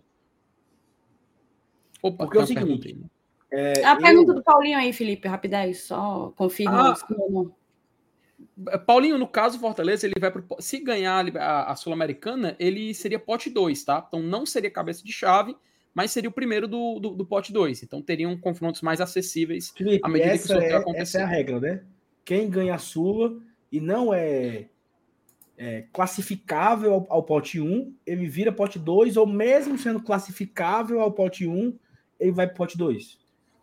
no caso, se ele tiver pontuação no ranking suficiente, ele vai pro pote 1. Ele vai pro pote 1. Agora, se não tem, ele vai ser o primeiro time ali do pote 2 no sorteio do ano da seguinte. pontuação que ele tenha, ele vai para ser o, o, o 2-1 ali, o, o, o B1 ali. Isso, quando, a, quando o, a Chapecoense ganhou, se não me engano, ela foi para o pote 2. O Atlético Paranaense teve até essa confusão de que ah, ele tem pontuação de ranking para pote 1, mas ele ganhou a Sula, vai para pote 2. A Comebol falou: não, botou lá a atualização no regulamento. Se ele tem pontuação suficiente, coloca ele no pote 1 e você abre mais espaço ali no 2. Então, só para responder, ganha na Sul-Americana direto para o pote 2. E, e assim, bom, vá, depois, depois eu. Não, fale, pode falar. Não, porque assim, eu gostaria muito de que o Dorival ganhasse o título, né? Não, era o que eu ia falar, justamente. A Jadila botou aqui. E o Flamengo contra o São Paulo, torce para o Flamengo, então, pela lógica que a gente construiu aqui no raciocínio da Libertadores, Jadila, seria. Mas, no meu caso, eu vou querer ouvir do Saulinho, eu gosto muito de, de fofoca e das peças que o futebol prega. Então, eu queria muito muito que o Dorival ganhasse o título da Copa do Brasil em cima do Flamengo, pela maneira como o Flamengo tratou, né? Tratou o Dorival, tirou para a merda, como a galera gosta de, de dizer, e eu acho que seria uma ótima, uma ótima resposta dos deuses do futebol. Então, nesse caso especificamente, eu estou torcendo pelo São Paulo de Dorival. Pois é, mas aí é aquele negócio, não é o que eu quero, é o, é o melhor para Fortaleza. Então, o melhor para Fortaleza é o, é o, o, o Tricas papocar no pé do calabote, que assim seja. Estou fechado com o professor São Paulo, viu? Que é, os, os, os, os rubro-negros briguem entre si em prol de mais um título e paciência. Paciência. Então, obrigado Fortaleza, eu estou só até pro Flamengo. Inclusive, eu estou pensando em ir para esse jogo, viu, Thaís? São Paulo e Flamengo no Morumbi. Estou pensando eu, Adaltim, Renan Maranguape e o Iago. Vamos botar Não sei se vocês conseguem, né? É provável que esgote para sócio, não? Uhum. Mas fica lá fora. Ah, fica lá fora. Porque para comprar o ingresso, pra, pela quantidade de planos que o, que o programa de sócio torcedor do São Paulo tem, 10 milhões de prioridades, eu acho que esgota entre os sócios. É, o Rodrigo Delfonso falou de João Ricardo, o assunto que a gente estava falando mais cedo, né? Que João Ricardo me parece um goleiro indeciso, indeciso na, na organização da linha defensiva. Não à toa aquele falatório do Pikachu. Mal também na reposição com os pés. Goleiro regular. Eu acho que a questão do, da reposição com os pés é uma questão meio que natural, assim, né? Não é todo goleiro que tem a, a valência né, de jogar com os pés, de ter uma habilidade, é uma coisa ainda, ainda rara no futebol. E em relação ao, ao o, o, grito né, do, do, é minha, eu acho que isso, o Fortaleza às vezes atrapalha isso mesmo, tá? Teve aquele, aquele lance lá do, do Libertar, que quase eles fazem do a. Teve aquele lance do Inter, que ele saiu comendo mosca e não conseguiu chegar a tempo. Às vezes acontece uma falha de comunicação, né? Não sei se vocês percebem isso também mas mesmo assim, eu tenho nele uma certa segurança nessa bola aérea. Né? O que mais que tem aí, Thais? Tem mais para ver aí? O Léo Ivo mandou que para matar minha curiosidade, minha curiosidade chegou mais um. Então ele tem aí dois terços da turma presentes. Valeu, Léo, pelo teu superchat. O Turíbio Feitosa, salve GT, não existe dinheiro que resista à imprudência. SAF com má gestão dá errado como qualquer empresa mal gerida ter um departamento de futebol com experiência é fundamental no caso da SAF. É isso, eu acho que é, nada vence um trabalho bem feito, uma gestão profissional. E, e, eu vi algumas pessoas dizendo que se o Fortaleza tivesse o investimento que essas SAFs, como Bahia e Vasco, é, tiveram esse ano, né, a gente realmente brigaria por coisas muito grandes, muito grandes no campeonato. É nisso que que eu acredito também, tá? Então é isso, lidas todas as mensagens, vamos dar aquela viradinha básica para começar o nosso o nosso nosso live, nosso debate, análise fria do jogo, vai lá. Meninos, a gente já falou um pouco sobre o João Ricardo, sobre o lance de, de dar uma segurada e acabar fazendo lanceira num jogo que não estava resolvido e etc. Mas eu acho que vale a pena a gente trazer mais alguns elementos sobre o jogo de ontem e, e, aí sim conversar sobre o Thiago Galhardo, né? O Felipe entrou na live dizendo que tinha algumas coisas sobre é, a falar sobre o Galhardo, então eu vou já te passar a palavra, Felipe, para tu para que tu inicie o debate. Eu vou só reforçar aqui a moçada que ainda não deixou o like, tá? Tem mais de 700 pessoas aqui conosco e a gente ainda não bateu a primeira meta da noite, que são 500 likes, tá? 400 e mais um cadinho. Então, deixa o teu like, papoca o dedo aí no like é, e fortalece o nosso trabalho, tá certo? Ajuda demais, demais, demais. Palavra tá com você, Felipe Miranda. Pois é, Thaís. É, daqui a pouco a gente começa do jogo, assim, até porque, minha opinião, a do Saulo, a gente, a gente já falou ontem no pós-jogo, aí a gente vai depois passar e também complementar com a tua visão. Mas só um detalhe, assim, o Galhardo é incrível como virou o tópico, né? virou tópico de, de debate dos torcedores do Fortaleza depois dessa, dessa derrota para o Fluminense. E assim, Thaís, algo que já era comentado aqui no GT, inclusive numa live que estava eu e você, algo comentado também antes, né, no pré-jogo, que estava você e o Saulo, se não me falha a memória, para Fortaleza e Fluminense, e virou de novo tópico no pós-jogo ontem a respeito da derrota. Assim, o Galhardo, ele é um, ele é um jogador que, desde que chegou no Fortaleza, ele teve essa rápida identificação muito por conta dele, né? Muito por conta da própria personalidade dele. Ele é um cara que gosta de, de chamar essa responsabilidade. É um jogador que tem essa característica de ser um dos nomes do time. Isso já é conhecido do Galhardo desde a época que ele estourou para o futebol brasileiro ali no Vasco. É claro, ele já, já tinha jogado no Coritiba, mas no Vasco foi onde ele teve uma grande mídia nacional. E ele chamava atenção por, por, por ter esses holofotes. Se, se, não me falar a memória, inclusive era ele, o Pikachu, o Max, se não me engano, também era um, um Max Lopes, no caso. Era um dos jogadores que tinham essa atenção. E o Galhardo, por conta dessa característica, apesar de toda essa carga que tem dele ter jogado no Ceará, meio que herdou uma, uma certa. Uma certa. Como é que eu posso dizer essa. Assim, eu tenho uma palavra perfeita, mas acho que seria, seria um momento errado de utilizá-la. Mas existe esse asterisco no Galhardo no Fortaleza, sabe? muito pelo que ele viveu na época de Ceará quando chegou aqui. Isso que faz, assim, Thaís, muitos, muitos torcedores, e isso eu vi ontem no WhatsApp e também no Twitter, pessoal falando a respeito, não tem aquela total confiança com ele, sabe? Parece que sempre tem um, um, pezinho atrás, tem uma questão ali a respeito dele, que o ano de 2022 que ele acaba... Porque, assim, o Galhardo, a gente tem um pouco mais de um ano de Galhardo no Fortaleza. E toda a história que ele construiu, a importância que ele teve na, na salvação do Fortaleza no Campeonato Brasileiro e também na classificação para a Libertadores, acaba ficando de lado. E aí você vê esses episódios repentinos de críticas ao Galhardo. Hoje, Thais, até me assustei um pouco quando eu vi. Em, acho que foi em dois grupos, não foi. Acho que no grupo de padrinhos do GT isso não chegou a acontecer. O pessoal compartilhando story do Galhardo chegando, não sei se era a, da sua cidade natal, uma cidade para passar esse período de férias, mas o pessoal criticando, olha aí, ó, chegando com sorriso no rosto, chegando para curtir as férias e tal. Eu já acho que já está passando um pouquinho dos limites sabe? Eu acho que a turma tá perdendo um pouquinho a mão na hora de tentar criticar um jogador que tá em a fase e que tá apresentando problemas, que é o Galhardo. A gente devia se limitar ao Galhardo como atleta dentro de campo, tá?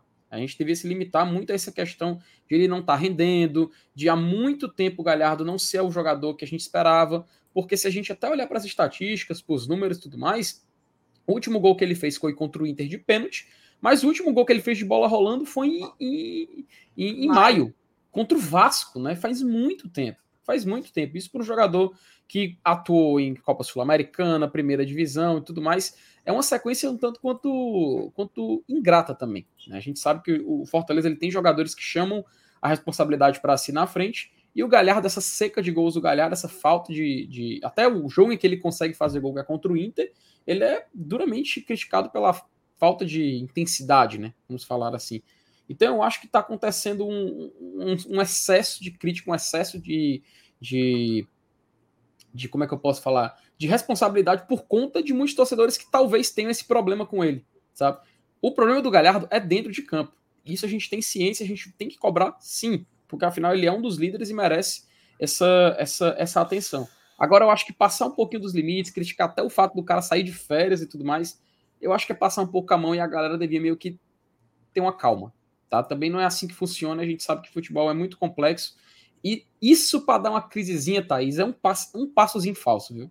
É um passozinho falso para você começar algo não é necessário, ainda mais agora, no começo de, de setembro, a gente está entrando nessa reta final de temporada, então é muito perigoso. Eu acho que é, um, é, é uma área que a gente não, não também não pode é, cair nessa, nessa caça às bruxas que pode acontecer caso alguns resultados ruins comecem a acontecer novamente. Então, até lá, acho que a gente tem que dar um pouco de, um pouco de voto de confiança, saber que o Galhardo precisa recuperar seu futebol, sim, mas é complexo. É complexo e tem gente que está passando do ponto, né? Pera lá, pera lá.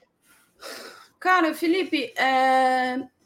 eu tive um debate longo com o Saulo na semana passada sobre esse assunto. Nem queria voltar muito nele, justamente para acabar não sendo repetitiva, mas um, uma situação nesse último jogo contra o Fluminense me, me incomodou bastante, né? É, eu já falei sobre a questão do Galhardo. Para mim, o Galhardo é um jogador muito acima da média, que tem uma leitura muito acima da média do jogo mesmo. É, enfim, ele é um cara que, que vê o jogo de uma maneira bem diferente do que a maioria dos, dos, dos jogadores vem. É, e a minha única ressalva que eu faço, eu acho que ele merece todas as críticas, acho que a fase dele já vem de muito tempo, muito tempo, já são aí, tá indo para quatro meses, então é muito tempo mesmo, ele precisa se reabilitar, ele precisa melhorar. Acho que existe sim um quê de confiança, a gente até fez um paralelo aí entre, entre o Galhardo e o Guilherme, né? Que o Guilherme começou a fazer gol, começou a ter número e aí foi ganhando confiança e é aquela coisa. Confiança atrai confiança. Falta dela também atrai, entendeu? Então, eu acho que o, o Galhardo entrou aí numa, numa, num jejum que, que talvez ele nunca tenha experimentado na carreira dele, e, e, isso mexeu com o juízo do atleta, só que não tem tempo, sabe? Não tem tempo para ele se entregar numa dessa, então tem que haver aí um trabalho conjunto, que o próprio Guilherme disse que houve com ele, né, por parte do, do staff do Fortaleza, das pessoas que fazem o Fortaleza, então eu imagino que o tratamento dado ao Galhardo seja, seja o mesmo. É, e eu, e eu tratava assim, sabe? Nossa, o Galhardo, ele tá numa draga, assim, definitivamente é banco. Só que às vezes eu via uma, umas críticas de tipo assim, ah, ele não corre. E o Galhardo nunca teve essa característica, na verdade, né? Assim, quando a bola vai para o Galhardo e precisa sair em velocidade, eu já, eu já trato ali aquela jogada como, como, como morta. Se ele for carregar a bola, né? Se ele não se desfizer dela rapidamente, porque ele não é um cara que tem velocidade, nunca teve. Agora, o que eu vi ontem no jogo me incomodou demais, tá? É, ok, eu já eu sei muito claramente que o Galhardo não tem como uma característica a velocidade, mas eu acho que para a situação em que ele vive hoje, de jejum, de má fase, de errar fundamentos que ele não que ele não não é para errar, que ele não é um jogador que, que, que errava essas coisas. Me incomodou ver um pouco de falta de fome, entendeu? Eu acho que na situação em que ele se encontra, ele precisava fazer um pouco além daquilo que não é muito a característica dele, não é muito a praia dele. Então, se entregar mais à marcação, imprimir mais intensidade e velocidade no jogo do Fortaleza, tentar correr com a bola, ainda que, que não, não, não consiga. Eu acho que fa tá faltando fome a ele e isso não pode acontecer. Assim, uma fase existe, o futebol é cíclico, jogadores, todos os jogadores vão passar por, por uma. Vou até falar do próprio Pikachu, que vinha muito mal e meio que conseguiu se reabilitar Agora, para o Galhardo, eu acho que ele precisa se ajudar um pouco nesse sentido, sabe? De quando entra, de quando ganha a oportunidade, é, ter mais fome. Cara, eu tô devendo, certo? Eu tô devendo e eu sei que tô devendo, tô tentando me recuperar. Mas eu vou correr mais, eu vou marcar mais, eu vou é, tentar fazer algo que não é a minha praia, porque eu preciso me reabilitar. Entende? Então, ontem eu acho que o Fortaleza perdeu muito com a entrada dele. Ele, ele realmente não foi um cara que, que ajudou na marcação de um time que que que tá como destaque no Campeonato Brasileiro, né? Que é o Fluminense. Então me incomodou muito isso, tá? Eu acho que, que é o que eu quero ver no Galhardo. Beleza, se a má fase demanda múltiplos fatores, é uma situação complexa, a coisa de trabalhar o mental, a confiança do atleta, ok. Isso a gente entende e, e, e tenta lidar com. Agora, falta de fome não dá. Falta de fome incomoda, falta de fome prejudica o próprio atleta, não só o clube, né? Prejudica o próprio atleta, porque aí ele vai sendo cada vez menos a solução dos nossos problemas. E é muito foda você ter um jogador com a categoria do Thiago Galhardo e não poder contar com ele, sabe? Eu acho bizarro, assim. Eu não tô nem falando aqui de valor de salário, é porque ele é realmente um jogador bom. Então, você tem um jogador bom que recebe como jogador bom que é e não consegue utilizá-lo porque ele tá num momento de falta de, de intensidade, falta de qualidade, falta de, de saúde mental, sei lá. Enfim, são variáveis que eu não, não tenho a, a completa noção, a completa propriedade para falar, mas eu posso falar sim do que eu vi do Galhardo ontem quando ele, quando ele entrou. Então, para mim, faltou muita fome ali. Faltou se entregar mais. Cara, eu não estou conseguindo fazer gol, então eu vou ser o bicho aqui na marcação, sabe? Vou ser brabo, não vai passar nada. Vou comer o, o calcanhar dos, dos atacantes do, do Fluminense. E não foi isso que eu vi. É, é, algo realmente que precisa ser trabalhado e, querendo ou não, tem que partir dele, né? Querendo ou não, tem que partir dele. Então, Perfeito, Thaís. E, pode e, dizer. E só, só rapidinho, que eu vi um comentário do chat. O que eu tava falando, sabe o que eu, o cara fala, não, vai defender. Não, eu tô dizendo que a gente tem que criticar ele dentro de campo. O que não vale é passar desse limite. E, por exemplo, até o pessoal criticando, pô, ah, vai curtir as férias com um sorriso no rosto e tal. É, é só esse, acho que essa linha é muito perigosa, sabe? Essa linha é muito perigosa. Mas dentro de campo, concordo completamente com o que você falou, Thaís. É realmente um jogador. É, o galera tá numa fase em que a gente espera algo que ele. A gente sabe que ele pode entregar, mas ele não tá entregando, né? Até a volta para defender, demora para voltar, algo que nessa temporada mesmo ele fazia com certo empenho e a gente elogiava ele bastante por conta disso. Até tinha esse debate, pô, Galhardo e Lucero, a gente pode colocar na mesa, o Galhardo pode até substituir o Pochettino. Ontem mesmo ele entrou, pra, ele entrou nesse, nesse cenário, substituindo, jogando um pouco mais recuado. E mesmo assim, não foi aquele jogador que a gente estava esperando, que já não é de tempos, já tem um certo período e que é preocupante. E quando a gente chega nessa reta final de temporada, né, que tem jogo decisivo pela frente, a gente tem jogo mata-mata que pode valer uma vaga numa final, a gente fica nessa, nessa situação de, pô, esperamos sim que a gente possa contar com a, o Galhardo no seu melhor, ou com o Galhardo naquilo que a gente pode pelo menos entrar dentro do esperado. Mas sendo um jogador abaixo das expectativas, é difícil. É difícil demais a gente acabar contando com ele. Mas, Thaís, eu, eu queria aproveitar porque ontem você não estava no pós-jogo, né? Tava eu, tava o Sal, tava o Juvenal. E eu queria também saber um pouquinho da tua visão a respeito dessa, desse Fluminense 1 Fortaleza 0, né? Até porque se a gente for esperar pelas falas do Fernando Diniz, vai ser uma análise completamente oposta ao que de fato acabou acontecendo, né? Mas eu queria escutar um pouquinho de você a respeito dessa derrota do Fortaleza depois de uma sequência muito positiva que estava desde o início do mês passado, né? É isso. Assim, eu já tinha colocado que eu via o jogo contra o Fluminense como um, um, confronto bem difícil, bem difícil. É um time que, que tem qualidade, não à toa, tá vivendo o momento que vive.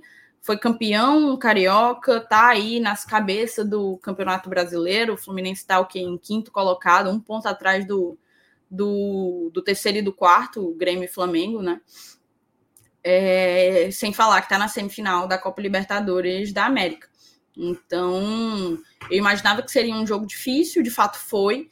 É, eu até coloquei no decorrer dessa live que eu acho que a arbitragem prejudicou muito o jogo, parando demais e tirando, tirando a velocidade da partida, a intensidade da partida que já estava já tava ruim, até pela, pela, pelo pela baixa qualidade do campo, né? Do, do estádio ali de Volta Redonda. Teve um lance muito claro, assim, do Keno, que não conseguiu dominar uma bola, recebeu um passe, não conseguiu dominar uma bola, a bola pulou e, e escapou dele, né?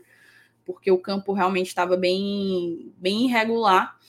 Mas eu acho que o Fortaleza construiu, sabe? A gente conseguiu chegar no, no, no gol adversário e não teve a qualidade, a tranquilidade para converter. Eu acho que foi um jogo definido nos detalhes. O gol do Fluminense, apesar de ser um grande balde de água fria por acontecer no momento em que aconteceu, em que a gente já julgava estar saindo de volta redonda com um ponto, o que não seria ruim. É foi sim um balde de água fria, mas aconteceu num, numa batida de muita qualidade do Diogo Barbosa. E, e, na entrada, a entrada da bola, o Saulo até comentou, foi numa, só tinha aquele espaço. E foi nele que a bola que a bola passou, né? Então, realmente foi uma infelicidade, aquela coisa do quem não faz leva. O Fortaleza criou para fazer e, e não converteu na chance que o Fluminense teve não desperdiçou. Eu vou trazer aqui algumas, alguns dados, certo, gente? É, não vou. Tá um pouco pequeno e vai ficar um pouco pequeno, porque esse, esse site do Footstats ele é bem ruim para você mexer. Se eu der zoom, vai acabar tirando números aí do, do primeiro tempo do Fortaleza. Mas dando uma olhada aqui, né, nos passes, nenhuma novidade. O Fluminense trocou bem mais passes do que, do que o Fortaleza. Precisão de passe 84 para a gente, 92 para eles. Nas finalizações, eles finalizaram 13 vezes, sendo 5 no gol. A gente finalizou 19 vezes, sendo 5 no gol. Então, foi uma né? baixa, foi uma baixa, baixa, baixo aproveitamento, né, das nossas finalizações, bem baixo, na verdade, no segundo tempo. A gente a gente finalizou 11 vezes, né? E, só duas foram em direção ao gol, a gente acabou não conseguindo. Fábio fez uma boa partida, né? Salvou o Fluminense em alguns momentos, acho que também é algo que a gente precisa destacar. Mas aqui, ó, o número de desarme me chama a atenção. É esse aqui. Fortaleza desarmou 19 vezes, o Fluminense apenas 7, né? É, significa, demonstra um pouco da, se a gente pega outros elementos, como por exemplo interceptação, foram oito vezes para a gente, quatro vezes para eles, né? Então demonstra que em termos defensivos a gente até que estava organizado. Ali no finalzinho, o Voivoda fez algumas alterações que demonstraram que aquela coisa que a gente colocou, né? Ele queria muito vencer aquele jogo. E ele, eu acho que através das mudanças dele, através das alterações dele, ele mostrou para o time que, que era isso que ele queria. Ali no final, se você pega as últimas, as últimas mexidas dele, por ordem, né? Ele primeiro tirou o Pochettino e o Zé Wellison juntos, colocou o Pedro Augusto e o Thiago Galhardo, ou seja, ele substituiu um volante por um volante, mas tirou o Pochettino e colocou o Galhardo, que funciona assim como um meio atacante, mas é um atacante no fim das contas, né? Essa posição de jogar, de vir de trás, inclusive nem é a que o Galhardo gosta mais e também não é a que eu acho que ele entrega o, o melhor futebol. Eu acho que o Galhardo, como uma referência, é melhor. Mas o, o, o que o Voivoda queria era a presença de mais atacantes, né? Então ele tinha Pikachu, é, Pikachu, perdão, entrou com Galhardo, já tinha Luceiro, tinha Guilherme. Então, em um dado momento, o Fortaleza estava com quatro ali. O que? 20 minutos, 25 minutos do segundo tempo, o Fortaleza estava com quatro atacantes. Então, ninguém pode dizer que o que o, que o Voivoda desistiu do jogo, né? Pelo contrário. Depois saiu o Pikachu para a entrada do Machuca, o Machuca que começou pela, pela jogando pela esquerda, mas logo quando o Romarinho entrou, foi jogado para a ponta direita. O Romarinho que entrou no lugar do Lucero, o Escobar entrou no lugar do Guilherme, meio que para fazer ali um ala, talvez, até porque o Bruno Pacheco não saiu, né? É, não gostei da alteração do, do Escobar. Na verdade, não entendi muito bem o que é que o Voivoda quis com, com, com essa mexida. O fato é que a gente está bem limitado. O Caleri está fora.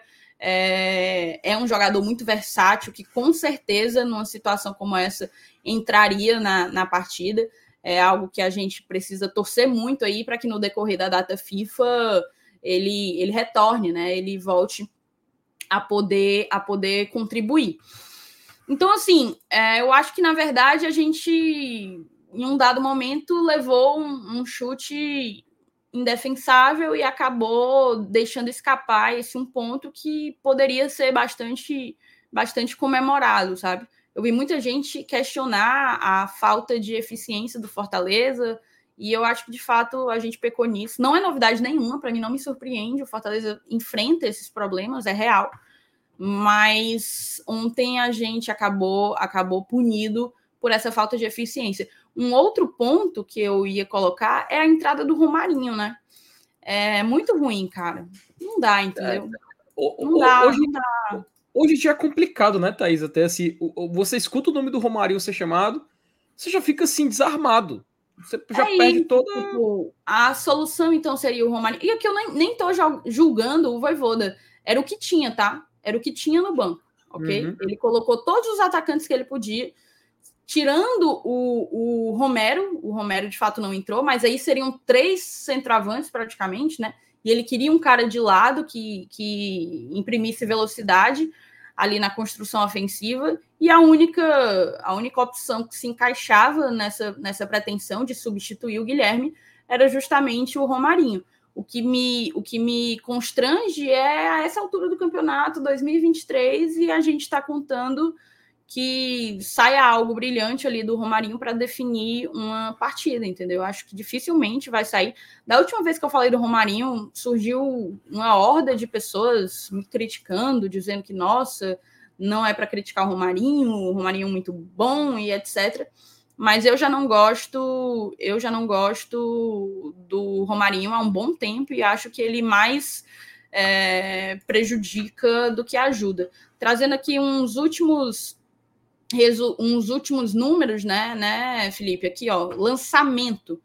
O Fortaleza lançou aí 10 vezes a mais que o, que o, que o Fluminense, teve um pouquinho mais de, de eficiência. Em cruzamento foram 19 para a gente, 21 para eles, um pouquinho mais de, de também é, eficiência, certo? E aí, aqui, escanteio 7 para a gente, 5 para eles, assistência para finalização 11 para cada lado, rebatidas foram 29 do Fluminense, 15 do Fortaleza. E aí, cara, eu encerro para te passar mostrando esse mapa de calor aqui, certo? Esse Olha é o mapa de calor do, do Fluminense, e esse é o mapa de calor do Fortaleza. Acho que indica bastante coisa aqui, né? Tudo bem que é, a maior parte do Fluminense está no seu campo, né? E ali na intermediária, digamos assim. Você não vê uma grande presença do, do, do Fluminense na nossa área, no nosso. Na, na parte ofensiva, é verdade, mas mostra que o Fluminense ficou com a bola por bastante tempo e o Fortaleza pouco conseguiu fazer com, com nos momentos em que, em que a teve. Isso aqui considera os dois tempos, certo? Se a gente olhar só o segundo tempo, a gente foi um segundo tempo é. bem pobre, né? Esse é o segundo tempo, já, tá, gente? Não tá quebrado. É isso aí mesmo. é isso aí mesmo. E no primeiro tempo foi isso aqui, certo? No primeiro tempo foi isso aqui, o Fluminense trabalhando bastante pelo lado esquerdo, que era o lado do John Kennedy, né? É, basicamente é isso. Queria te ouvir também aí, Felipe. Pois é, tá. ontem a gente, a, a, gente até esticou bastante sobre, falando sobre esse jogo e tudo mais. E assim, vendo com mais calma, né? Até a, a gente imediatamente após a derrota vem aqui fazer o programa. Mas no cenário geral, sendo muito sincero, o Fortaleza, ele por muitos momentos flertou com a vitória. Acho que até, apesar do Fluminense ter mais posse de bola, apesar do Fluminense ter um jogo de que vai tentando pressionar o adversário, por inúmeras vezes a gente viu o Fortaleza tomar o partido no jogo. E tem um jogador que merece, inclusive, o, o, comentário, que foi o oposto do que o Galhardo mostrou nessa partida, que foi o Zé Wellison. Que se, e, inclusive, Thaís, se não fosse a derrota, se não fosse o gol no finalzinho, ele era o merecedor do prêmio de melhor da partida. Ele era o cara que deveria ter saído com o troféu. Porque não parou de mostrar vontade, foi um cão de guarda, roubava a bola, dava passe, subia o ataque. É um jogador que, inclusive, na partida de ontem, justificou a sua titularidade, justificou porque a gente tem que ter uma dupla Caio e Zé. é, é, é, é um, foi um Fortaleza também que, por conta desse, de, de, desse, desse estilo, desse modelo de jogo, acabou fazendo um, um, um, grande pedaço do segundo tempo muito interessante. Até me, me, uma coisa me, me deixou um pouco triste, sabe, Thais? Porque eu acho assim, que a derrota passou muito pela demora, demora do de mexer, e também eu acho que ele não mexeu da forma correta. É claro que a gente sabe que o Fortaleza estava passando por uma, por uma dificuldade por conta de ausências, né? Acho que inclusive a ausência do Marinho mexeu em tudo ali na frente. O Guilherme, se a gente tem um Machuca um pouco mais cedo, talvez poderia ter feito a diferença. Ele esperou ele até os 20 minutos, 21 para poder começar a mexer. Talvez, se ele muda um pouco antes, a gente podia ter explorado aquele Fluminense desarrumado, aquele Fluminense desorganizado. Só que é claro que foi se desenhando um contexto onde o empate começou a parecer um bom negócio. A gente foi começando a chamar demais esse Fluminense. Então, o que me decepciona um pouco foi a demora em mexer e as peças que foram escolhidas. Das peças que foram escolhidas, a gente dá esse desconto por conta das ausências. Mas querendo ou não, no final, né, Thaís, a gente fica com aquela sensação de que dava para ter, é, dava para trazer um pontinho lá, lá de volta redonda, ou quem sabe até três pontos, se a gente tivesse aproveitado essas oportunidades e explorado esses, essas, essas brechas que o Fluminense acabou, acabou deixando. Que apesar da posse de bola, reitero, Fernando Diniz errou, tá? Fortaleza foi um time mais objetivo ontem em volta redonda que infelizmente não trouxe os três pontos, né? Eu acho que a gente vai mostrar agora, né, Thaís, a, a tabela, né? Porque com todos os jogos finalizados, a gente pode ter um cenário de como está esse Fortaleza, né? É, exatamente. Vamos fazer uma análise da rodada, certo, Felipe? Trazer aqui, ó. Os últimos resultados, a gente teve um empate entre Goiás e Internacional lá na Serrinha. Goiás segue aqui em 15º, Internacional um pontinho à frente só, 14 Internacional na semi do, do, do, da Libertadores, é verdade, mas não está conseguindo jogar bola no Brasileirão, né? Tivemos também um 1 um a 1 de Atlético Paranaense e Atlético Mineiro lá na Liga Arena, a Arena da Baixada. O Atlético Paranaense em sétimo, dois pontinhos na nossa frente. E o Atlético ajudou, né? Mineiro e o Atlético Mineiro 31 é, a gente estava nesse sanduíche aí dos Atléticos e seguimos nesse sanduíche dos Atléticos, primeiro porque não vencemos, segundo porque eles empataram, né? Então, nesse aspecto, pontualmente, foi, foi, foi, foi um resultado positivo. O Flamengo venceu o Botafogo e abriu aí sete pontos da gente, né? Então, o Fortaleza se afasta do G4, sete pontos do Flamengo. É um resultado que me surpreendeu. O Newton, o, o Botafogo, até duas semanas, acho que até umas duas, uma semana, dez dias, sei lá, não tinha perdido ainda no, no Newton Santos, né? E aí uhum. é, perdeu no. Acho que foi na Sul-Americana, foi isso? Não, não, acho que na Sul-Americana ele empatou. Ele empatou jogando em casa. Realmente era, era muito tempo já de invencibilidade. Mas esse, esse, esse jogo teve um, um desenho ali, né? Que até houve uma reclamação da arbitragem. O John Texton foi nas redes sociais dele falar, do, falar da arbitragem e tal. Mas de fato, o, o Flamengo ele tem jogadores que fazem a diferença, né? O Bruno Henrique foi o, o nome daquele segundo tempo. Não é à toa que já tinha feito um gol tinha sido anulado, depois novamente faz um golaço. Francamente, foi um golaço e sai com a vitória lá do Newton Santos. E Thaís, olha, vamos só sobe um pouquinho para mim ver a diferença do segundo para o primeiro. Eita, 10 pontinhos, viu? 10 pontos. Rapaz. O, o, Flamengo então ganhou do Botafogo no Engenhão, algo que quase nenhum time tinha conseguido até então, esse ano. O Grêmio venceu o Cuiabá lá na, lá na Arena do Grêmio nós perdemos para o Fluminense. Corinthians e Palmeiras, clássico paulista, empataram sem gols. O mesmo para Cruzeiro e Red Bull Bragantino. O Bahia empatou em 1 a 1 com o Vasco. E a gente não teve São Paulo e Curitiba, foi adiado para o dia 27, mas o América encerrou a rodada contra o Santos, vencendo o Santos por 2 a 0 lá na Independência. Uma coisa que me chamou a atenção, Felipe, que talvez tenha sido é, algo bem negativo é que, como a gente não pontuou, mas Bragantino pontuou, Fluminense pontuou, Atlético Paranaense pontuou, acabou que a gente se distanciou aí quatro pontos né, do G6, que ah, tem sido o nosso. Tem sido o, o, a posição, digamos assim, que a gente está buscando, o torcedor, né? notadamente. E quatro pontos empatados em número de vitórias com o Bragantino, é verdade, mas já dois, duas vitórias atrás do, do Fluminense, né? Então, uhum. o sonho aí do G6 vai, vai ficando em stand-by enquanto o Fortaleza não conseguir é, mitigar essa, essa diferença, né, né Felipe? É, daqui a três semanas, Thaís, pode ser G7, né? Daqui a três semanas pode ser G7, aí a diferença só cai para dois. Mas para isso a gente teria que esperar para o Flamengo, né? O Flamengo acabar saindo é, campeão da Copa do Brasil. Então é um, é um cenário assim bem embolado, para ser, ser muito sincero. A gente tem esses grupos de times pontuando muito na parte de cima e outros pontuando muito pouco na parte de baixo. Tanto que a gente vê o, o empate, por exemplo, do, do, do, do, Bahia com o Vasco, é um exemplo disso.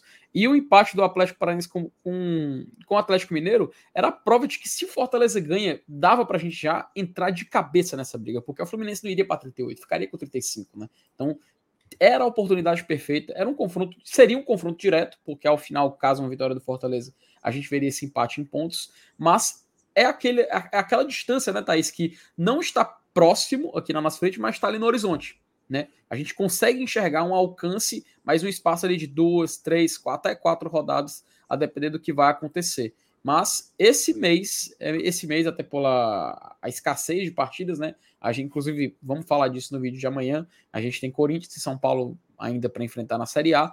Acho um pouco improvável o jogo contra o Grêmio ser, ser adiantado, mas existe essa possibilidade. Então a gente fica meio que de olho para ver o que, que pode acontecer, né? Acho que a gente vai para o BI agora, Thaís. Vamos já já. Eu vou primeiro trazer aqui algumas mensagens. Tem inclusive superchat que a gente não, não colocou Opa. na tela. O Rodrigo Souza, torcedor, sente a necessidade de pegar alguém para Cristo. Até um dia desses era o Guilherme. Alô para a Embaixada Leões Bahia. Um grande abraço aí para a torcida tricolor, que é grande, viu? Lá em, na Bahia, em Salvador também, é, principalmente, né? Um grande abraço para você, Rodrigo, e para a galera da Embaixada Leões Bahia. A gente segue com o Léo Ivo, mandou outro superchat aqui para a gente. Obrigada, Léo. No começo do ano, depois de perder o pênalti contra o Cerro, o Galhardo também teve uma queda e depois recuperou. É isso, essa coisa do futebol, ela é. Ela acontece, é mais normal do que a gente pensa, né? O, uhum. o, que me chamou a atenção, na verdade, nesse último final de semana foi essa falta de, de fome, de falar assim: se eu não estou conseguindo, é, se não está fácil para mim, eu vou ter que entregar 110%. Eu não estou vendo 110% do, do Galhardo, entende? Isso me incomodou no último final de semana, mas nem de longe eu peço a saída dele, nem de longe eu digo que ele é perna de pau. Pelo contrário, eu sempre faço questão de dizer que o Galhardo é um atleta com muita qualidade. Quem disser o contrário tá, tá meio que sendo passional ou querendo fechar os olhos, né? Não sei se deve estar tá acompanhando o, que fez o Galhardo no segundo turno de 2022 com, pelo Fortaleza, e até no começo desse ano ele ainda tem grandes números, né? Bons números, apesar de todo esse jejum. O Sandro Damasceno, meus caros, eu não acho que confiança voltará subitamente, será algo mais gradual. E eu acho que o Galhardo continua sendo o mesmo, mas com números aquém do usual dele. É mais ou menos por aí, Sandro. É. Fernando Aguiar, acho que não, mere... não parece apenas uma fase, uma, uma opinião, inclusive, distinta né, do, do Sandro. É, acho que não, não parece apenas uma fase, ele parece bem desligado, aéreo mesmo. Acho que uma conversa com ele pode ser interessante. Enfim, é, são, são questões de bastidor, assim, de, de de detalhes que o torcedor nunca vai ter acesso, né? Então, o que a gente pode falar aqui é palpitar com base na vivência de cada um, na experiência de cada um, na opinião uhum. de cada um, acima de tudo. Não é isso? Mas aí, Felipe, vamos trazer o BI sim, tá? Eu vou só virar a vinheta para gente, a gente poder dar uma separadinha aí para a reta final da nossa livezinha. Aqui a gente tem o, as 22 primeiras rodadas de todas as participações aí neste século do Fortaleza na Série A, tá? A gente que estava um pontinho só atrás do desempenho de 2021, oh. acabou que na 22ª rodada em 2021, a gente venceu na 22 segunda rodada de 2023, a gente perdeu, então estagnou aí. Acabou que o, que o nosso 2021 abriu aí uma, uma vantagem de, de 36 pontos. Curioso, inclusive, Felipe, que se a gente tivesse esses 36 pontos hoje, a gente seria o sexto colocado, né? Quando em 2021 a gente estava no G4. É... Para mostrar como o nível. Como muda, exato. Né, o, nível desse ano do Campeonato Brasileiro, né, até o, a gente comentava agora há pouco, o ritmo de pontuação da parte de cima e da parte de baixo ele é, é um contraste muito interessante. É, tanto que a gente vai ver ali para o final do ano né, a pontuação alta para uma classificação até de Libertadores e uma pontuação baixa para rebaixamento. Até a, a, gente vem discutindo que esses 45 pontos há muito tempo já não são aquela nota de corte ideal. Para esse ano, nem os 42 que eu já venho adotando há um certo tempo acredito que vai ser necessário pode ser menos. Ah, talvez até 40 pontos seja algo possível para escapar, né? Se depender do ritmo de pontuação que a gente vê até o final. Então, esses 32 pontos que em 2021, é, que, perdão, esses 36 pontos de 2021 em 2023, se eles também não seriam algo que colocaria você num G4, esses 32 parece, me, me parece algo assim bem equilibrado, sabe? Até, Thaís, eu vou, aperta ali para filtrar ali por pontos, para a gente ver ele bem direitinho assim, é, descendo assim a, a linha, que a gente consegue, inclusive, olhar cada temporada do Fortaleza na Série A e comparar. Ó, ó a, 2021, nosso melhor, 2023 vem logo em seguida, 2005 teve mais, né? Então, é, tinham mais equipes na Série A daquele ano, foi a partir de 2006. 2020, 28. Cara, 2020 tinha mais que 2019, olha aí, rapaz. 2020 jamais essa altura do campeonato. Essa altura do campeonato, gente, agora eu te pergunto, Thais, me, me ajuda a lembrar. A gente ainda estava com o Sene ou já estava na, na, nessa altura com o nosso querido Marcelo Chamusca? Nossa, Felipe, agora você me pegou, mas. Era a rodada de número. A gente está na 22, né? Acho que o Ceni largou a gente antes. Foi em já era... 10 de. Não, pera. Acho que o Ceni foi contratado em 2020 em... É, era final Ele saiu daqui para ir para o Cruzeiro, foi isso? Não, eu me refiro ao, ao de 2020 ah, mesmo, quando ele, quando ele saiu de fora, é, para ir para o Flamengo, quando ele saiu de fato. O, a, o jogo contra o Flamengo o jogo... contratou o Senna em 10 de novembro. É, o jogo contra o Bahia foi na vigé... não foi na o jogo contra o Bahia, o 2 o 2 a 1 foi na rodada de número 18ª. Eita, menino, então já tinha saído.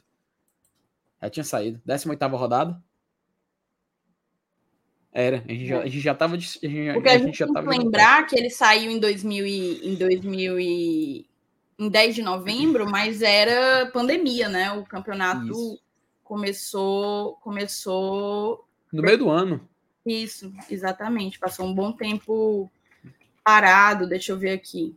Era, era o Baia do Mano, era o Baia do Mano Menezes. O, o, o, diz o, o Fábio que ele saiu na vigésima, o jogo era contra o Bahia atrasado.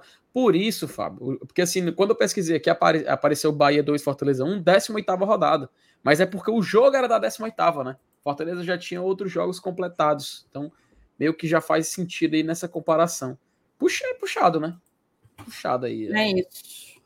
Mas, mas o, o importante é a gente comparar, né? Comparar como 23 realmente está dentro dessa nota de corte do, do ideal, né? Eu não, ve, eu não vejo cenário de desgraça, eu não vejo cenário de fim de mundo. Pelo contrário, a gente perder só para 2021 é algo gigante. É algo gigante. E que bom que a gente está numa campanha tranquila, né? né, Thaís? Que a gente pode até pensar em outra competição e ir com tranquilidade na Série A, né? É isso. Exatamente. E vai ter um mês meio problemático, né? Então, trazer aqui, lembrando para a moçada que ainda não sabe, o Fortaleza deu folga para a moçada até quinta-feira, certo? É, o time se reapresenta na quinta-feira à noite, assim, fim de tarde, acho que às 18, 18 horas, então eles vão ter bastante tempo para se recuperar. É, acho que é um, um tempo justo, inclusive, a quantidade de, de, de folgas, né? Quase quatro dias. É, para a galera que, que tem família fora, vai dar para viajar, ver a família, fazer algum programa diferente e voltar com a cabeça com a cabeça bem arejada para a maratona que o Fortaleza vai enfrentar. Vou pedir para você, Felipe, colocar na tela. É, eu, botei o X aí na quinta-feira porque é o dia que volta. Só para simbolizar que é o dia que a gente volta. Ok, mas aí, cara, vou só colocar aqui a matéria antes, certo? Para a gente falar um pouco da maratona tricolor. Após pausa para a data FIFA, Fortaleza fará seis jogos em 23 dias. Após 10 dias de pausa para a data FIFA, o tricolor de aço tem calendário pesado, jogando uma partida a cada 3,8 dias. Nos últimos 30 dias, Fortaleza entrou em campo em oito partidas um calendário pesado, intercalando jogos da Série A do brasileiro e decisivos pela Sul-Americana. O time do Voivoda jogou uma partida a cada 3,7 dias, evidenciando uma maratona desgastante que finalmente teve uma pausa necessária por causa da data FIFA para jogos de seleções. Serão 10 dias até o próximo jogo, no dia 14 contra o Corinthians, no Castelão, 19 horas, tempo necessário para recarregar as baterias e se preparar para uma maratona similar à anterior. Em 23 dias, o Tricolor de Aço jogará seis partidas, sendo quatro pela Série A e duas pelas semifinais da Copa Sul-Americana contra o Corinthians, nos dias 26 e 3 de outubro. O intervalo a cada jogo é similar à maratona anterior, um jogo a cada 3,8 dias. Aí aqui fala um pouco dos, dos nossos jogos, né? É, da maneira como foi, fala da folga que foi dada, eles realmente se reapresentam na quinta-feira às 18 horas. E, enfim, traz mais algumas, mais algumas aspas aí do, do Voivoda. Aí, Felipe, coloca na tela o teu calendário. Tu já tirou? Coloca é, na tela só... o teu calendário para a gente conseguir ver assim, montado, né? É. Só tô fazendo aqui uma pequena edição aqui do mês que vem, só para tirar a dúvida da galera que provavelmente vai perguntar para ver o mês de outubro, mas já fiz a edição aqui, colocar de volta aqui na tela, porque realmente, de fato, a gente vai ter uma, uma sequência um pouco ingrata, tá? Ó, o Fortaleza ele retorna às suas atividades na quinta-feira, como a gente falou. No dia 14, joga contra o Corinthians, Série A de Campeonato Brasileiro. Esse jogo, quinta-feira, 7 da noite, Arena Castelão. Aí, na outra semana, a gente enfrenta o São Paulo, na quarta-feira. Esse jogo é Morumbi, 9 e meia da noite, transmissão da Rede Globo. Então, é o jogo que vai passar na TV aberta, mais um dinheirinho, mais um para o nosso clube. E esse jogo para o São Paulo vai ser entre as finais da Copa do Brasil, tá? Então vai ser muito interessante a gente ver como o São Paulo vai se desenhar para essa partida. Ali no dia 26 a gente vai ter o jogo da ida, jogo da ida da, da, da semifinal da Copa Sul-Americana. E no começo de outubro a gente tem mais ou menos esse, esse cenário desenhado, tá, Thaís? É, o jogo contra o Grêmio, só um pouco ali depois da data FIFA, como a CBF não confirmou nada, então por isso que o jogo do Bahia tá num dia e do Botafogo no outro, que a gente espera de uma confirmação da própria CBF mas ali para o final de semana, entre esses jogos da Sula, tem um jogo contra o Grêmio, mas não está marcado ainda, essa é uma data base.